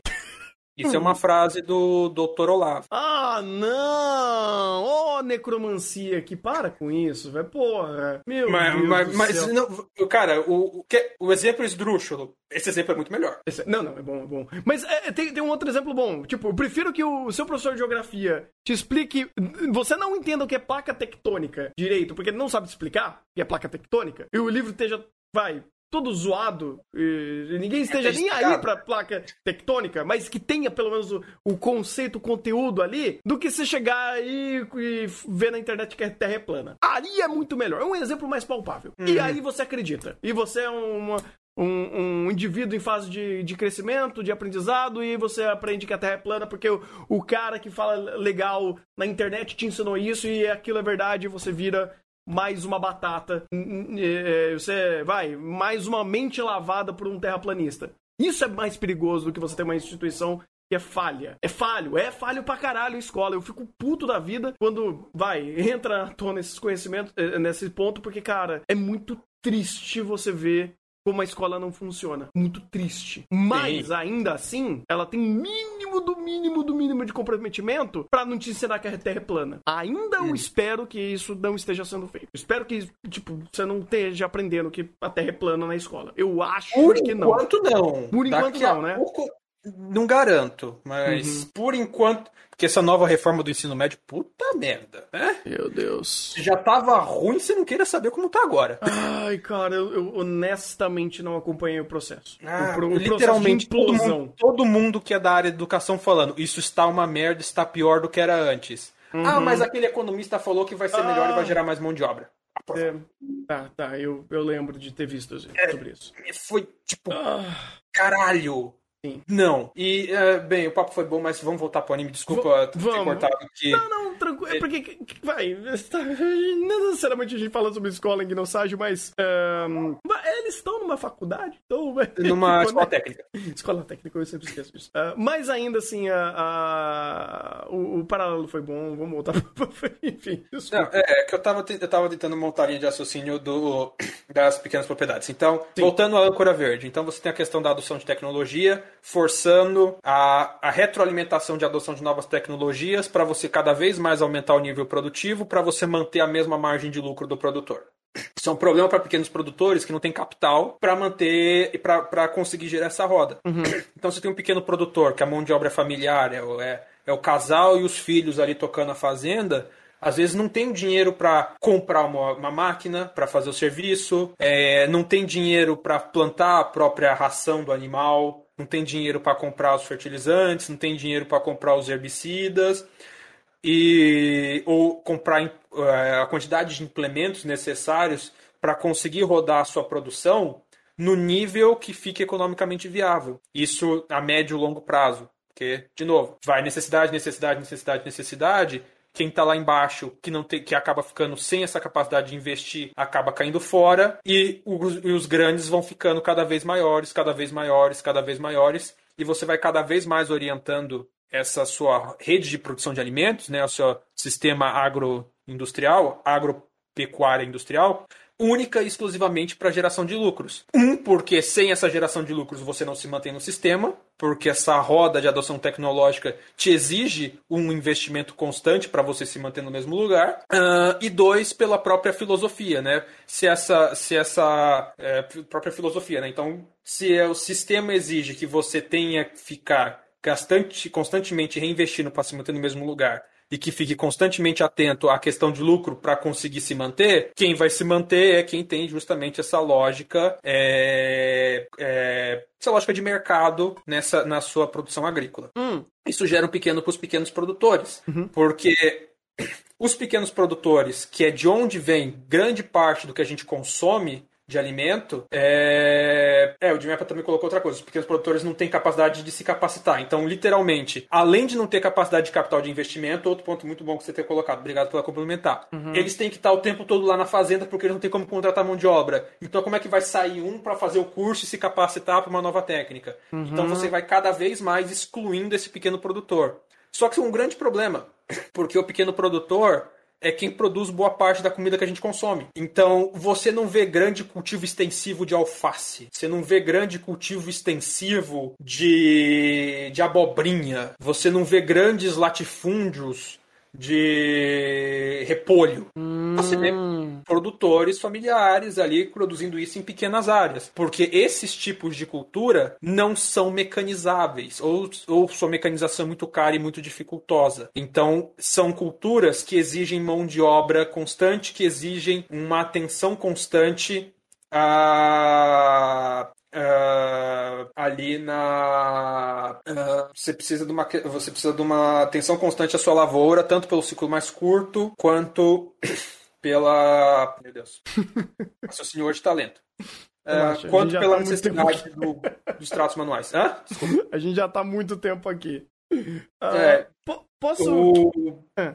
É, problema de ser, de ser, muito caro transporte, ser perecíveis, cara, isso, isso vai escalonando. Uhum. E o grande produtor, que é quem consegue se manter nessa, nessa escala, é geralmente o produtor que tem escala para eventualmente pular para uma coisa mais lucrativa que é comércio de commodities. Então vai produzir grãos, vai produzir coisas que podem ser vendidas no mercado internacional e quando ele pula para esse negócio, ele produz alimentos no país, mas geralmente produz com foco em exportação. Então ele não produz para consumo interno, produz para consumo externo, produz para uhum. vender para fora. Ou para o mercado que for mais lucrativo possível, incluindo atendendo essa demanda na necessidade dele de ter o melhor, maior lucro possível para se manter no mesmo lugar dessa roda de necessidade de constante aprimoramento tecnológico. Uhum. Só que isso gera um problema. Só que aí você já começa a ver onde é que começa a ir o problema. Uhum. Eu tenho um sistema que está constantemente empurrando e comendo todo mundo que está embaixo, e quem está em cima não necessariamente atende às demandas de necessidade da população. Então é um sistema autofágico. Um sistema extremamente autofágico de produção de alimentos. Porque ele maceta quem produz a base da alimentação e concentra em quem produz alimento para animal, que é basicamente a produção de grãos hoje não é para alimentação humana, é para alimentação animal. Alimentação animal em confinamento, como a gente está vendo no anime, para porco, para boi, para galinha e tudo mais. Uhum. Uh, e daí você tem esse dilema, que são as pequenas propriedades cada vez mais empobrecidas, é, falta de perspectiva no campo para manter as suas propriedades por si só, e uh, outra coisa também, um envelhecimento da população do campo. Então os mais jovens saem para fazer outras coisas, não querem continuar nas suas, na, na sua na, nas propriedades familiares e você acaba tendo essa crise iminente no sistema de produção agrícola que a gente está numa porta de bater e tem uma puta crise de abastecimento de alimentos. Uh, em função desse sistema. Fora isso, você ainda tem mais um problema, que é especulação imobiliária. As, os pequenos produtores geralmente estão perto de centros urbanos, porque os, que eles, os produtos que eles produzem são perecíveis. Você não consegue produzir alface no Mato Grosso e transportar para São Paulo para ser vendido na feira de domingo. Verdade. Então você vai produzir alface em Mogi, você vai produzir alface em Biúna para vender em São Paulo. Uhum. Você vai produzir alface em Brasília para vender em Brasília. Então você tem esse, é, você tem que produzir próximo aonde consome pela perecibilidade dos produtos. Você produzir em propriedades agrícolas próximos aos centros urbanos, você está na cara da especulação imobiliária, que está sempre avançando nas periferias porque os, os, os, terrenos e a terra é mais barata para a construção de novos imóveis. E aí uh, o, você fica num dilema e você pega esse sistema que eu já falei, que está constantemente comendo os próprios produtores, principalmente os pequenos, e uh, coloca o aspecto de especulação imobiliária que nem sempre é pacífica. Principalmente quando você tem assentamentos, é, assentamentos de produtores né, próximos dessas zonas, onde é comum você ver é, vandalismo, você vê ataques, você vê ameaças, você vê assassinatos, porque existe o um interesse no valor daquela terra e hum. o produtor que está ali tendo, sendo a terra dele por posse ou sendo a terra dele por uso, é um empecilho ao aumento disso. E não é exagero. Se vocês forem pesquisar por aí, eu até botei algumas reportagens, nos últimos anos aumentou muito o número de ataques e assassinatos a pequenos produtores em zonas de especulação imobiliária. Seja especulação imobiliária para é, nesses entornos de cidade ou especulação imobiliária no próprio campo, nas fronteiras, nas regiões de fronteira agrícola onde você tem povos tradicionais, comunidades indígenas, comunidades de pescadores, quilombolas, ou, ou, ou até mesmo assentamentos da reforma agrária que estão na, na fronteira agrícola e que são constantemente pressionados para se mudarem para outro lugar, porque a terra, a especulação da terra para grande propriedade acaba tem, querendo passar por cima disso, porque é um espaço que a propriedade pode ocupar. E vai empurrando, e vai empurrando, e vai empurrando em prol desse sistema de lucro em primeiro lugar, indústria, ultra eficiência produtiva, ultra eficiência tecnológica, o máximo lucro naquele produto que for o mais lucrativo possível. Caralho, mano. E aqui uh, o cenário parecia ruim, né? Calma, fica pior. É... A ONU estima que 70% da produção agrícola consumida pelo ser humano seja oriunda da agricultura familiar. Esses dados são um pouco controversos porque afirmar 70% de que é meio complicadinho, né? 70% do que? Em massa, em calorias, em valor e tudo mais. Até peguei um artigo interessante que analisa isso, que ele questiona esse valor no Brasil com os dados do censo do, do censo agropecuário. E ele coloca, em valor não é, porque geralmente, de novo, a agricultura familiar não costuma trabalhar com as coisas que são mais lucrativas. É o, a agricultura familiar é, trabalha com essas culturas tradicionais, geralmente de hortaliças, legumes, verduras e frutas que estão ali para o mercado de consumo local. Então, Primeiro, é, são produtos ou com baixo valor agregado ou que movimentam pouco o mercado, porque são produtos de movimentação local. Diferente de uma agricultura da soja, que movimenta bilhões, porque precisa comprar fertilizante em volumes enormes, precisa comprar diesel em volumes enormes, maquinário em volumes enormes e vende soja em volumes enormes para o exterior. Você tem tudo mais restrito, mão de obra humana muito presente, muitas vezes reaproveitando ali esterco de uma propriedade vizinha ou da mesma propriedade para fazer um sistema de rotação de, de, nutrientes ali meio que interno, reaproveitamento de materiais. Então, o valor dessas culturas, o valor econômico delas já é baixo. Em questão de valor de produção por, por área, o artigo questiona, mas ele traz os dados interessantes. Para quem tá, abriu o arquivo de referência, ele não precisa abrir, mas só comentar aqui por cima. Para quem abriu o arquivo de referências, aqui na página de agricultura familiar, eu botei duas tabelinhas, que é um, esse artigo que eu falei, que é dos dados de 2006, e os dados do censo do novo censo, que é de 2017. E você vê que, e você vê claramente, culturas de apelo mais nacional, com, com valor de mercado mais voltado para o mercado interno e com com característica de produção mais voltada para consumo interno, você tem um alto índice, ou costuma ter um índice mais alto de participação na agricultura familiar. Arroz é uma exceção, mas feijão em 2006 era 70%, feijão, é, feijão preto, feijão de cor era 50% produzido por agricultura familiar, é, mandioca era 80%, é, leite de cabra era 67%, leite de vaca era 50%. Então você tem esses produtos que estão preferencialmente, né? Isso só da, da, das grandes culturas, né? Hortaliças aí já, já vai grande parte, quase tudo da agricultura familiar. Com exceção de algumas muito específicas que aí você tem grandes latifúndios. Que são basicamente batata, cenoura, é, alho e cebola. Aí você tem latifúndio. O resto é muito também por causa de cenoura e alho você tem exportação, batata você exporta também.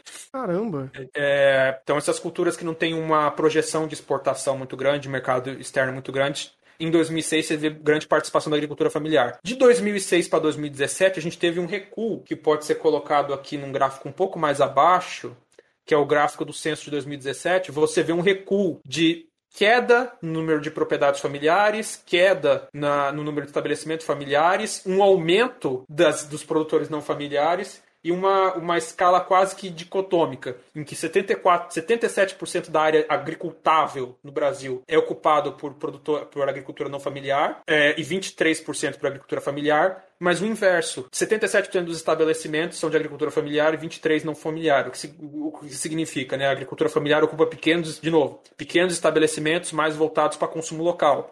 E esses estabelecimentos estão cada vez mais reduzidos e essa, essa disponibilidade de consumo local está cada vez mais reduzido. Ah, a gente não teve um colapso completo da questão de abastecimento. Então, mesmo com a redução da participação da agricultura familiar, tem feijão no mercado, Maurício. Então, o grande produtor, né, o mercado se regulou e o grande produtor ele passou a produzir porque viu um nicho de mercado que deixou de ser da agricultura familiar. De fato, você quando você compara os dois estudos, você vê uma nítida redução da participação da agricultura familiar em vários itens da cesta de alimentos. Alguns ainda são bastante proeminentes. De novo, é, culturas hortícolas ainda tem grande participação, culturas frutíferas extrativistas, o açaí também tem grande participação de agricultura familiar, mas você vê uma redução desse dessa percentual. Em compensação, o que aconteceu com o preço dos alimentos? Estourou, estourou. Tá, então, a gente, a gente é... vê, vai, com reflexo, o próprio tomate, que, meu Deus do céu. Hã? O próprio é, tomate, tomate, ultimamente, subiu o preço loucamente. Uhum. Teve o, também segundo com banana, teve um, umas frutas aí que. Frutas e legumes que, meu Deus do céu, estourou. É, então. E aí você. Você. E aí você começa a perceber esse cenário que vai se moldando. A agricultura familiar ela tem um papel muito importante na segurança alimentar. Primeiro, porque ela produz os itens da nossa dieta que não são os mais responsa os responsáveis pela maior parte das calorias que a gente consome, mas são os maiores responsáveis pela questão de diversidade de nutrientes. Então, vitaminas, sais minerais e, vamos dizer assim, as coisas saudáveis da dieta, né? Frutas, legumes, verduras que a gente tem que comer, geralmente são produzidas por eles. Mas, e além uhum. disso, essa produção local com pequenos produtores garante não só a sobrevivência desses produtores e a manutenção deles na terra, que é uma garantia de trabalho para eles, que eles não vão passar a ter desemprego e tudo mais, que eles vão conseguir se manter no trabalho deles, mas é também uma garantia da nossa segurança alimentar de disponibilidade de alimentos com preço razoavelmente acessível. Uhum. É claro, aí vai entrar aquela coisa, mas é, é, Aí entra o, alguns problemas, né? Tipo, acessível para até quando, acessível até que, que situação, porque uh, vai entrar na questão de para manter esses produtores você precisaria dar subsídio para eles e aí vai entrar toda aquela pataquada de ah, mas isso vai distorcer o preço porque o governo está pagando, então indiretamente você está pagando e na prática está sendo mais caro. Mas se você não mantém esses produtores, se você não mantém esse, esse mercado, você estrangula o, essa produção dessas, desses, desses produtos alimentícios que são vitais para a dieta humana e principalmente tem grande importância para uma dieta humana saudável, e você coloca essa produção completamente orientada ao lucro. Só que você orientar a produção de alimentos completamente ao lucro é um problema, porque independente de estar tá pouco ou muito lucrativo, as pessoas precisam comer. As pessoas precisam de uma produção de alimento constante independente de quão lucrativo ela é. E se você tem um sistema de produção de alimentos que é extremamente autofágico em função desse uh, busca incessante pelo lucro, você gera uma crise iminente que de certa maneira a gente vive muito no Brasil, muito dos conflitos de terra que a gente vive no Brasil é em função disso, dessa, dessa autofagia, desse sistema se comendo loucamente, e que a gente está vendo aí de uma forma um pouco menos belicosa do Japão, que é essa questão da, dificuldade da pequena propriedade, as, uh, os, as questões que ela tem que enfrentar, a questão da é, do vamos dizer assim de todo o inferno que é você se manter como um pequeno produtor uhum. claro que no Japão eles não têm um, um, um poceiro com três oito na tua cabeça falando sai daqui que eu quero plantar cana é um avanço É, em comparação, eu não sei como que funciona lá a agricultura familiar também, se é. Japão subsidia. Ah! Porque, gente, entendam, praticamente todos os países do mundo desenvolvido subsidiam a agricultura. Todos. E porque eles entendem que soberania alimentar vem em primeiro lugar. Peraí, não adianta hum. eu ser o pica país econômico do mundo e não ter comida para a própria população. Não dá para produzir PIB se o pessoal tá pagando passando fome. Peraí, então quer dizer que o Brasil, que teoricamente é extremamente é, importante e notório e, e, e tem muita área de conhecimento e de venda dentro da agricultura, ele dá essa canelada? o Brasil subsidia a agricultura, mas subsidia, vai, em, em, em proporções. O subsídio para a agricultura é mínimo e ele está sendo cortado anualmente. O principal subsídio à agricultura familiar é o PAA, Programa de Aquisição de Alimentos, no qual o governo, no, principalmente o governo federal, compra alimentos para distribuir para a merenda escolar. Que é o que eu falei. Existe ah. lei de porcentagem de alimentos vindo da agricultura familiar, mínimo de porcentagem de alimentos orgânicos que tem que estar na merenda escolar. Entendi. E essa aquisição é feita pelo PA. Só que a verba para o PA tem sido constantemente cortada. Tá, como tudo, né? É, não, sim, sim, de fato. Mas, tipo, é, é mais um. É sabe, mais, mais um, um prego é. no caixão? Sim, sim, sim. Tá faltando. Tem mais prego do caixão agora, mas. É, é basicamente.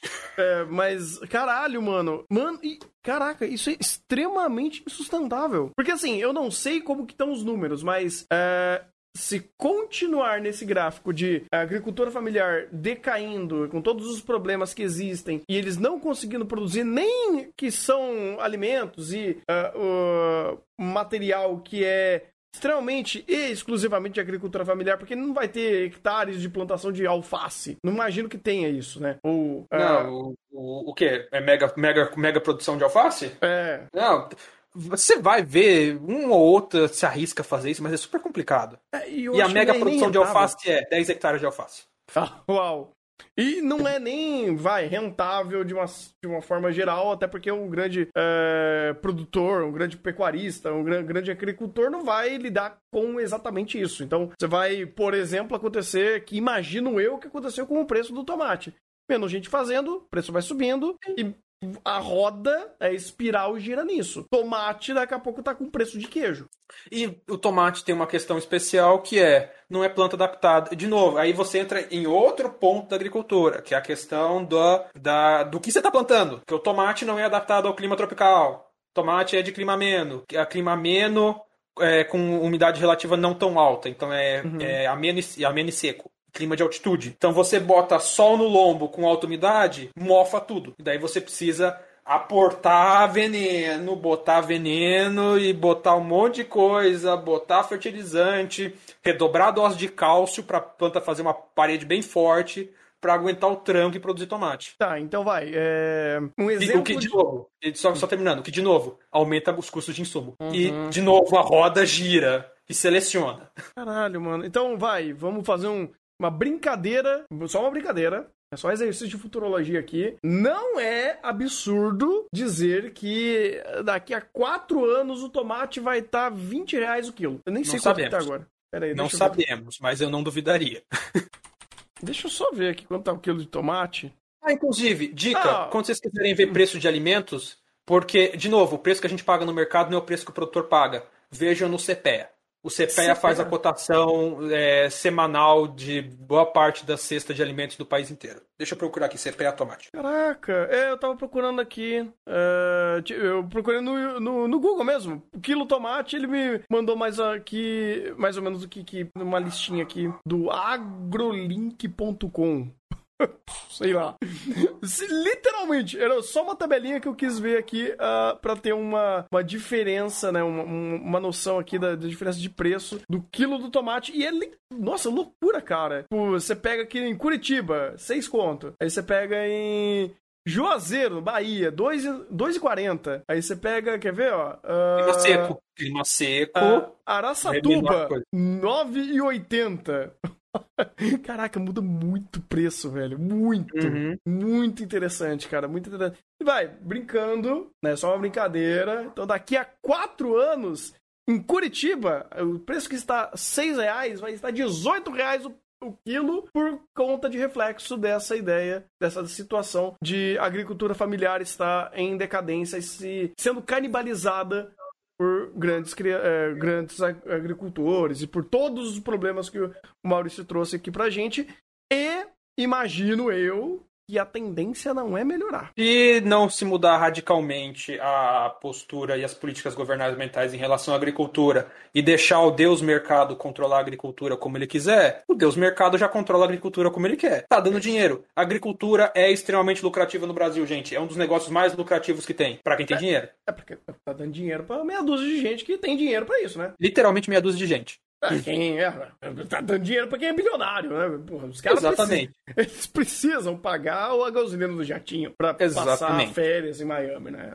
É que nem e... eu dando, dando prejuízo pro Bezo aqui de mil dólares por mês. É nóis, Exa exatamente. É, é, inclusive, geralmente esses, essas pessoas desses grandes latifundiários nem são pessoas físicas. Geralmente, grande parte da, dessa mega agricultura que está se expandindo são bancos ou empresas de, do setor imobiliário. É, porque. Literalmente imobiliário e banco que está produzindo soja no centro-oeste. Olha, se você me falou que uh, existe é, interesse imobiliário de desvalorizar terras e tacar o terror em agricultor familiar e aí a, a roda vai girando, é, faz sentido deles estarem ganhando dinheiro com isso, né? Não Sim. só na venda, mas também na, na, na agricultura. Meu Deus do céu. Uhum. Meu Deus. E... Estamos, entrando, estamos entrando em Cyberpunk. Sim, sim, estamos. sim. E... 2077, gente, vou ficar shapeado. Vou comprar um shape. Não vou comprar porra nenhuma, não vou ter dinheiro pra isso. Não, você não vai ter dinheiro. você vai estar tá fudido. Literalmente. Você não é o cara que vai comprar a máquina de shapeado. Você não. é o cara que tá vendendo rim no hospital. Não, não 77 eu não vou nem estar tá vivo, imagino eu. Não é... Aí veremos. Mas, uh, uh, deixa eu ver se tinha mais alguma coisa que eu queria conversar. Ah, e a última coisa é que essa, esse modelo de produção, de novo, ele se viabiliza pelas externalidades. Então uhum. eu estou dizendo, ele é extremamente lucrativo. Sim, ele é extremamente lucrativo porque ele não contabiliza as externalidades. Vou convidar a todos a verem a parte de sustentabilidade agrícola que eu superei aqui, que eu botei a parte de sustentabilidade agrícola, deixa eu ver. É na parte de. Deixa eu ver na parte de eficiência energética agrícola, qual é a eficiência energética das culturas agrícolas? Ah, é, é, um, é um trabalho um pouco antigo, mas ele já dá para você ter uma noção de vai ah, quanto que a cultura gasta de energia para produzir e quanto que ela retorna de energia. E você vê que esses retornos são baixos, muito em função do, de novo, a gente faz agricultura queimando diesel. A gente faz agricultura queimando diesel para o trator e a gente faz a agricultura queimando diesel para fazer fertilizante nitrogenado. Uhum. E e, de novo, isso é você lucrar em cima de externalidade. Porque você está gerando um problema, você está gerando uma conta que vai ser paga por toda a sociedade e não por você. Putz, pode crer, né? Uhum. Filhos da. Meu Deus, cara. Eu tô ficando triste, velho. Eu tô... Nossa, eu tô muito triste. Nossa, a realidade machuca. É, é aquela coisa, gente. A realidade machuca, mas a realidade tá aí e a gente tem que estar tá consciente delas. Porque se a gente não tiver, alguém vai estar tá consciente pela gente pisando em cima da gente. Então, uhum. antes a gente tá consciente para poder tirar o pé do desgraçado da nossa cabeça, ou pelo Sim. menos tá ciente que o desgraçado tá com o pé na nossa cabeça, do que, né, tá lá lambendo o chão, a bota, dizendo amém para isso. Faz sentido, faz sentido. É... O... Eu acho que eu não esqueci de mais nada.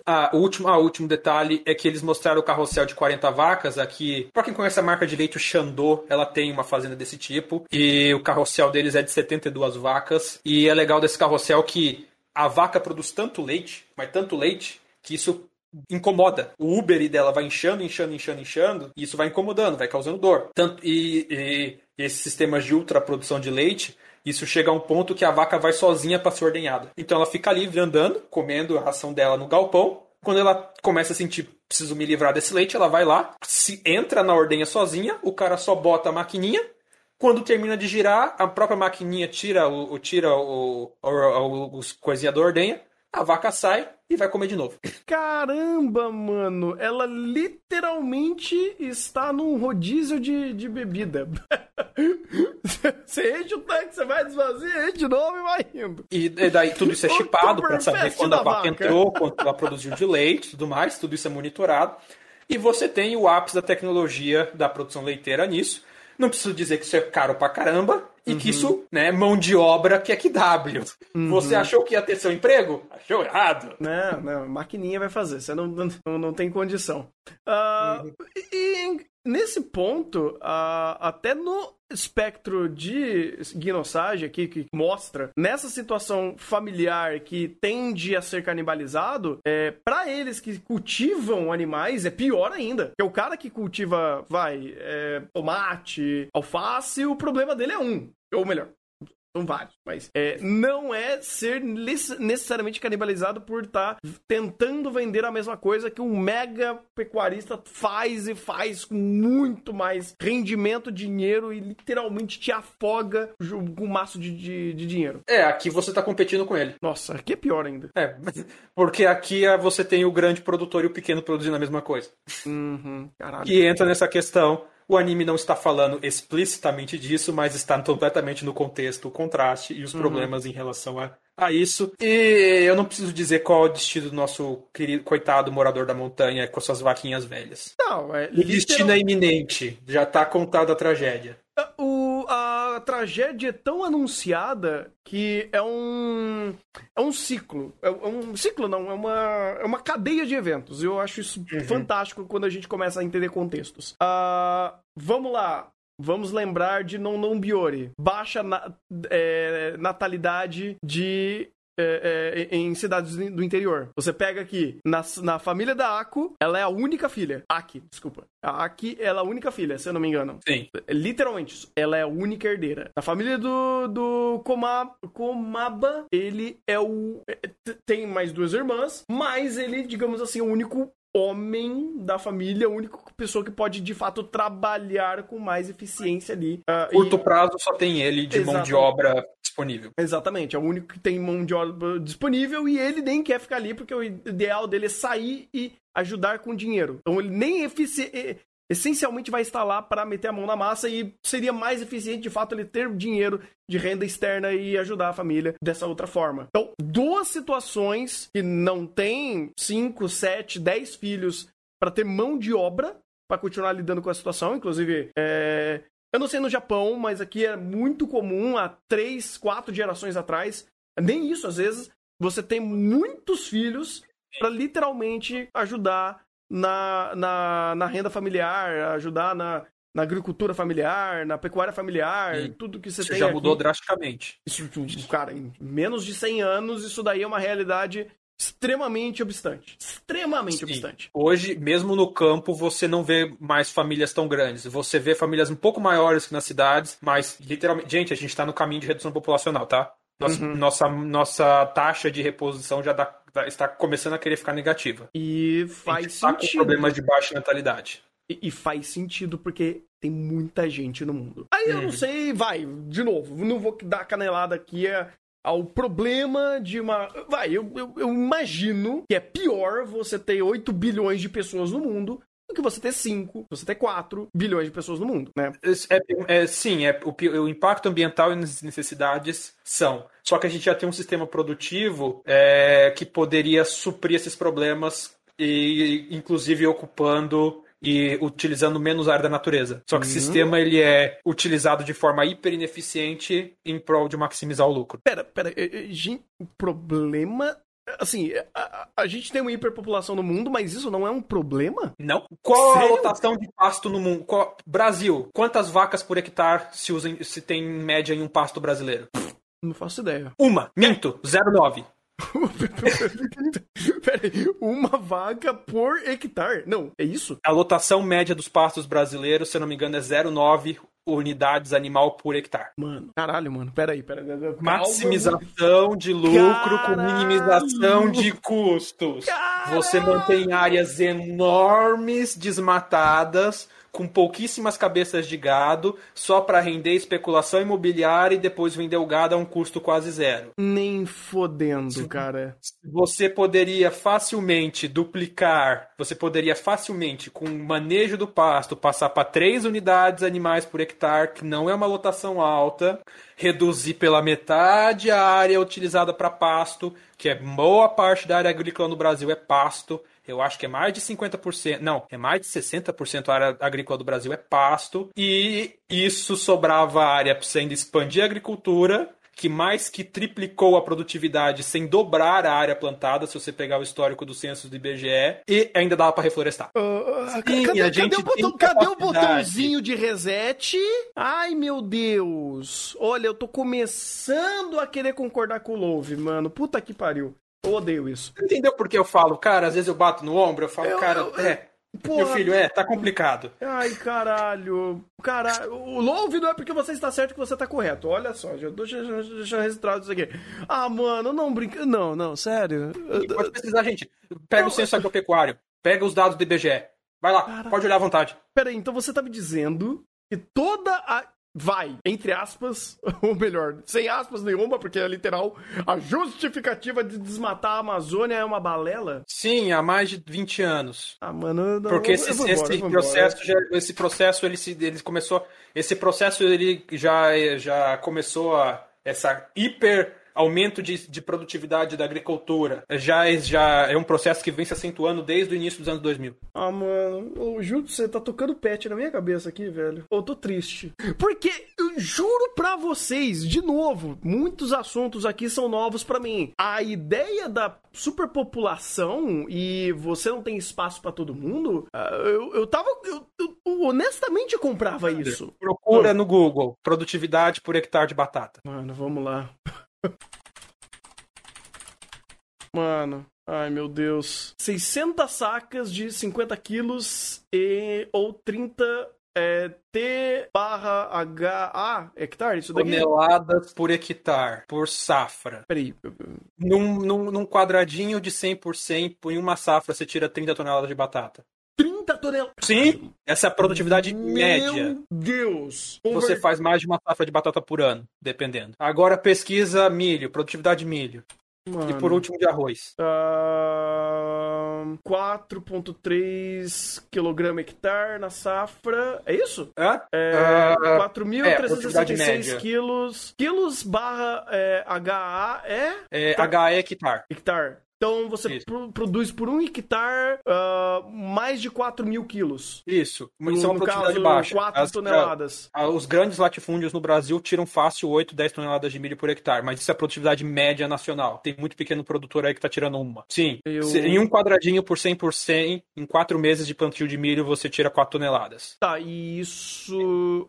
É porque daí eu já não sei como que faz a conta pra, pra, pra, por funil final. Quanto. Vai, eu não sei se tem essa conta, mas 4 mil toneladas. 4 mil. 4, 4 toneladas. 4, 4 toneladas. Ele equivale a você alimentar quantas pessoas? Como que funciona a conta final disso? Uh, putz, a conta final disso já é mais complicado porque o, você está considerando grão seco. Uhum. Você, você, tem, você teria que hidratar isso tudo mais. Sim, sim. Mas converte isso em calorias e divide por 2 mil, que é a quantidade de calorias diária. É, eu não sei se vai ter essa, essa conta por aqui. Mas, uh, uh, vai, é um, é um.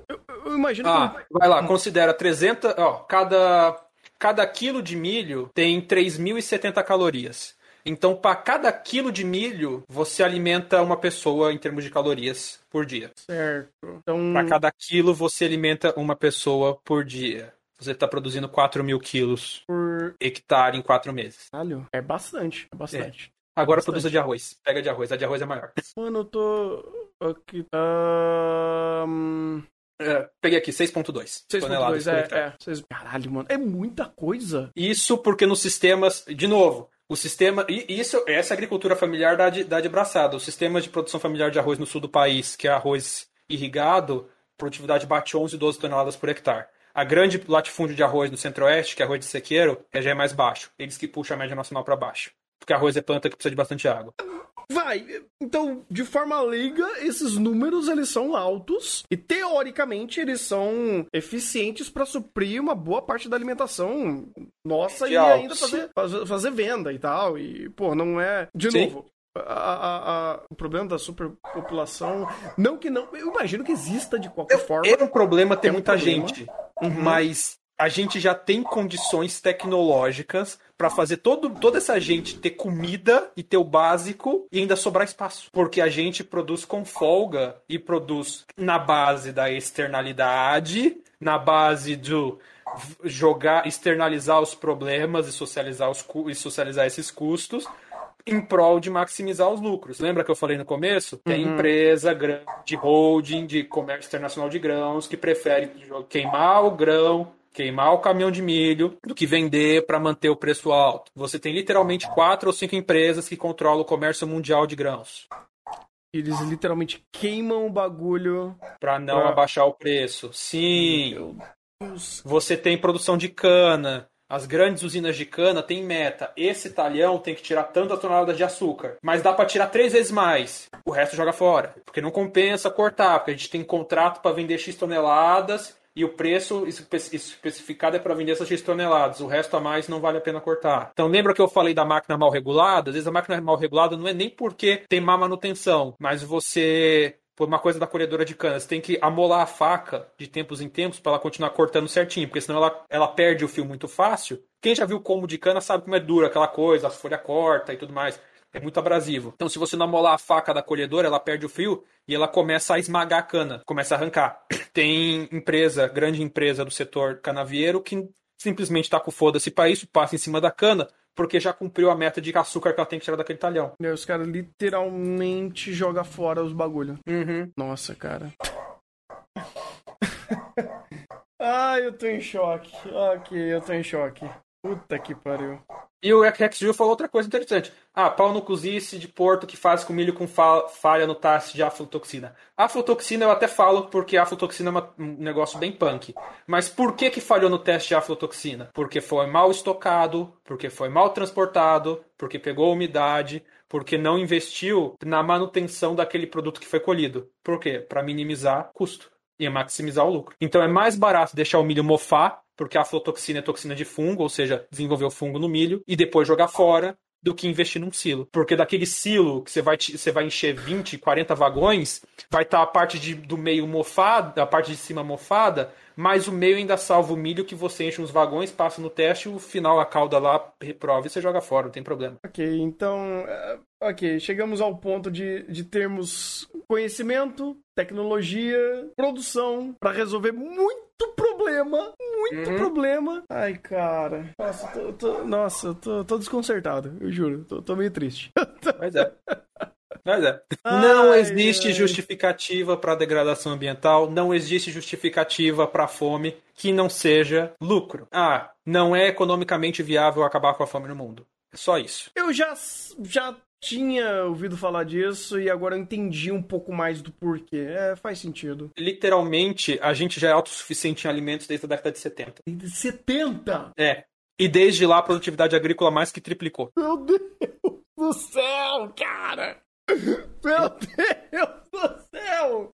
Puta que pariu. Eu, eu tô horrorizado, cara. Eu tô horrorizado. Ai, meu Deus do céu. Pera aí, deixa eu pegar. É, é, aí, cê, sabe, você pega toda aquela complexidade que eu falei que é difícil de você manter o sistema agrícola, você tem que repensar todo o sistema para ele se manter. Então, Sim. agora você junta. Você, você pega mais essa pedrada, você bota em cima do monte de lama e, bem, estamos tentando fazer alguma coisa. Cada um na sua área, cada um na sua pesquisa. Mas tá foda!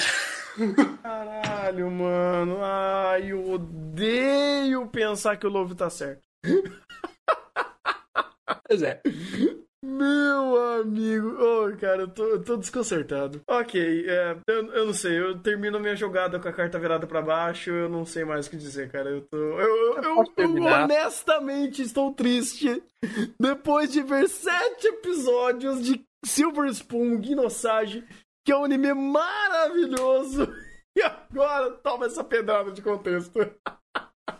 Agora, Ai, é, agora eu pô, também termino minha jogada virada para baixo. E é o que eu digo, ainda falta mais uma temporada e meia e mais alguns episódios aí, né? Ai, meu Deus. O chat fala que eu geralmente causo depressão nas pessoas. Foi mal, chat, não é intenção minha, mas. Ai. É aquela coisa, né? Ai, meu Deus. Se vocês não têm a informação, outra pessoa tem. E a outra pessoa sabe o que faz com isso. Então é bom vocês também terem.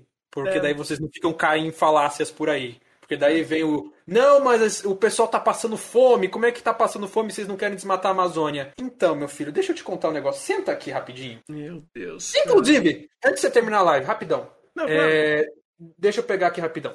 Continua deixando a gente triste. Eu tô adorando esse. Eu, eu tô odiando, mas eu tô adorando estar triste. Quer dizer, eu não tô gostando de estar triste, mas eu, tô, eu prefiro estar triste. Eu prefiro ter conhecimento de estar triste. Ah. Uh, cadê? É. Uh, cadê? É uma carta de um cara que inaugurou uma das principais universidades de é, de engenharia agronômica no país, que ele fala sobre uma coisa que na época parecia muito antiga, mas hoje é muito atual. Deixa eu achar aqui rapidinho. Uhum. Enquanto isso, a gente curte a depressão. Enquanto isso, a gente é... repensa na vida. Olha esse cenário bonito. Olha essa, essa, essa cena bacana. Silver Spoon é legal. Eles disseram, tô depressivo.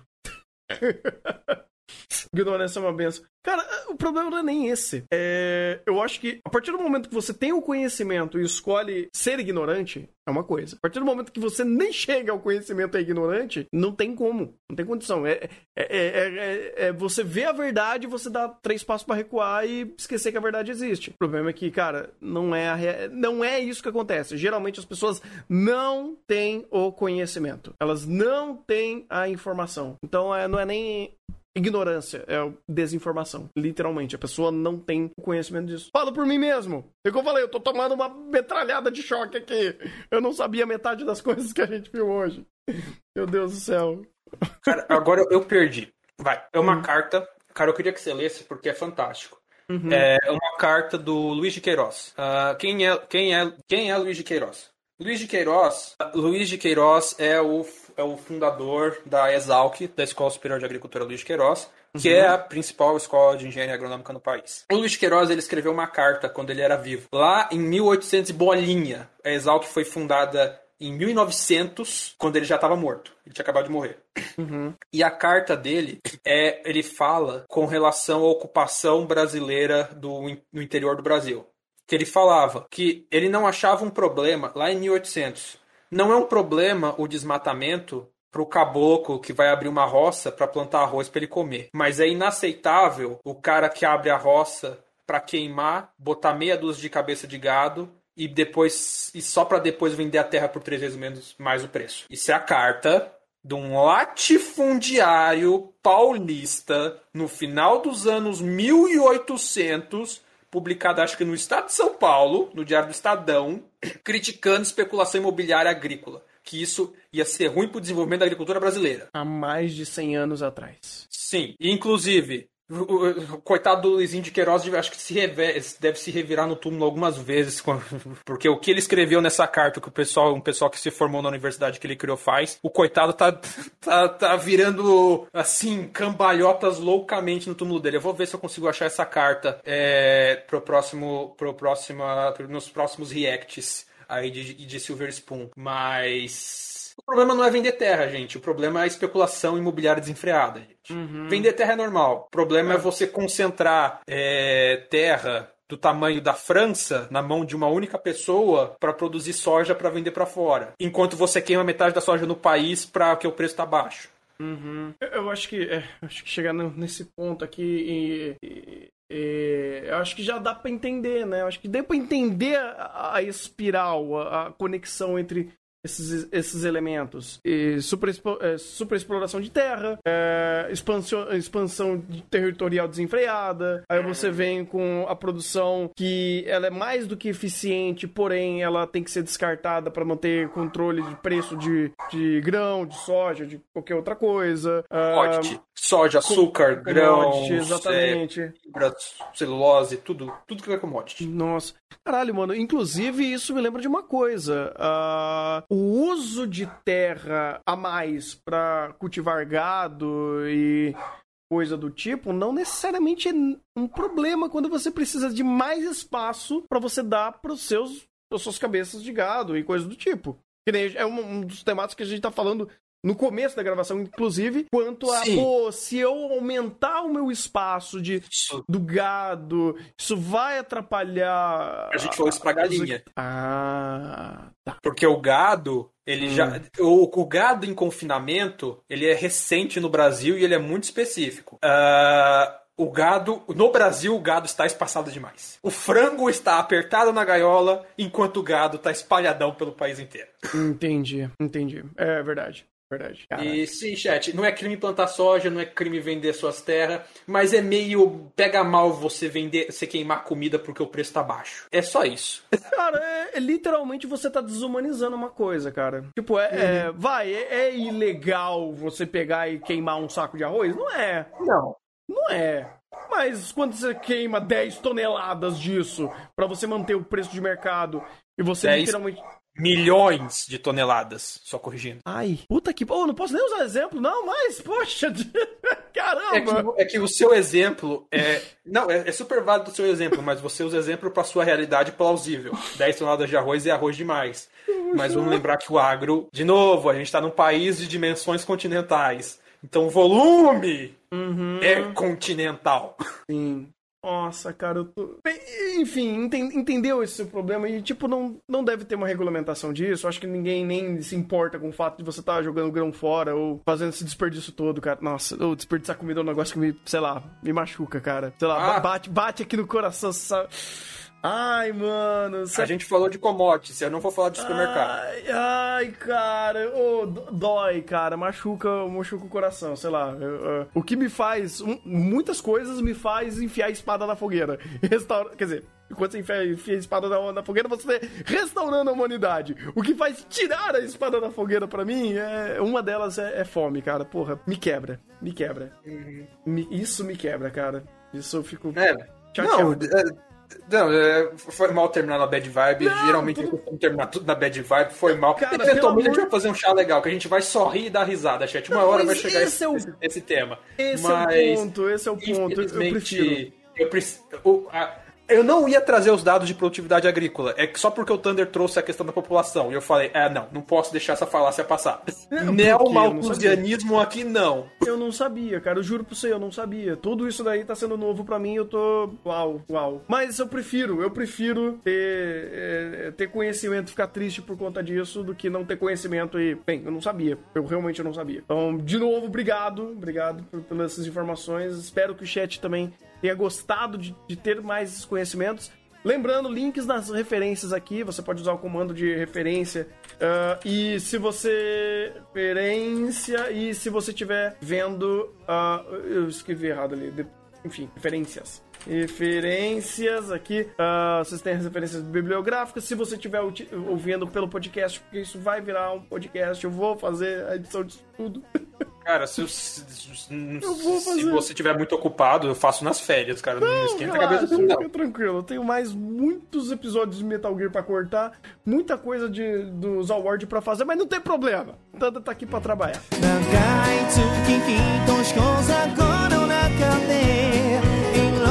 景色を見てきたけどまだ時間はないや。でも簡単に思い出せるんだ。君とはしゃいだあの日のことは。チューチョロチュッチューチョロチュッ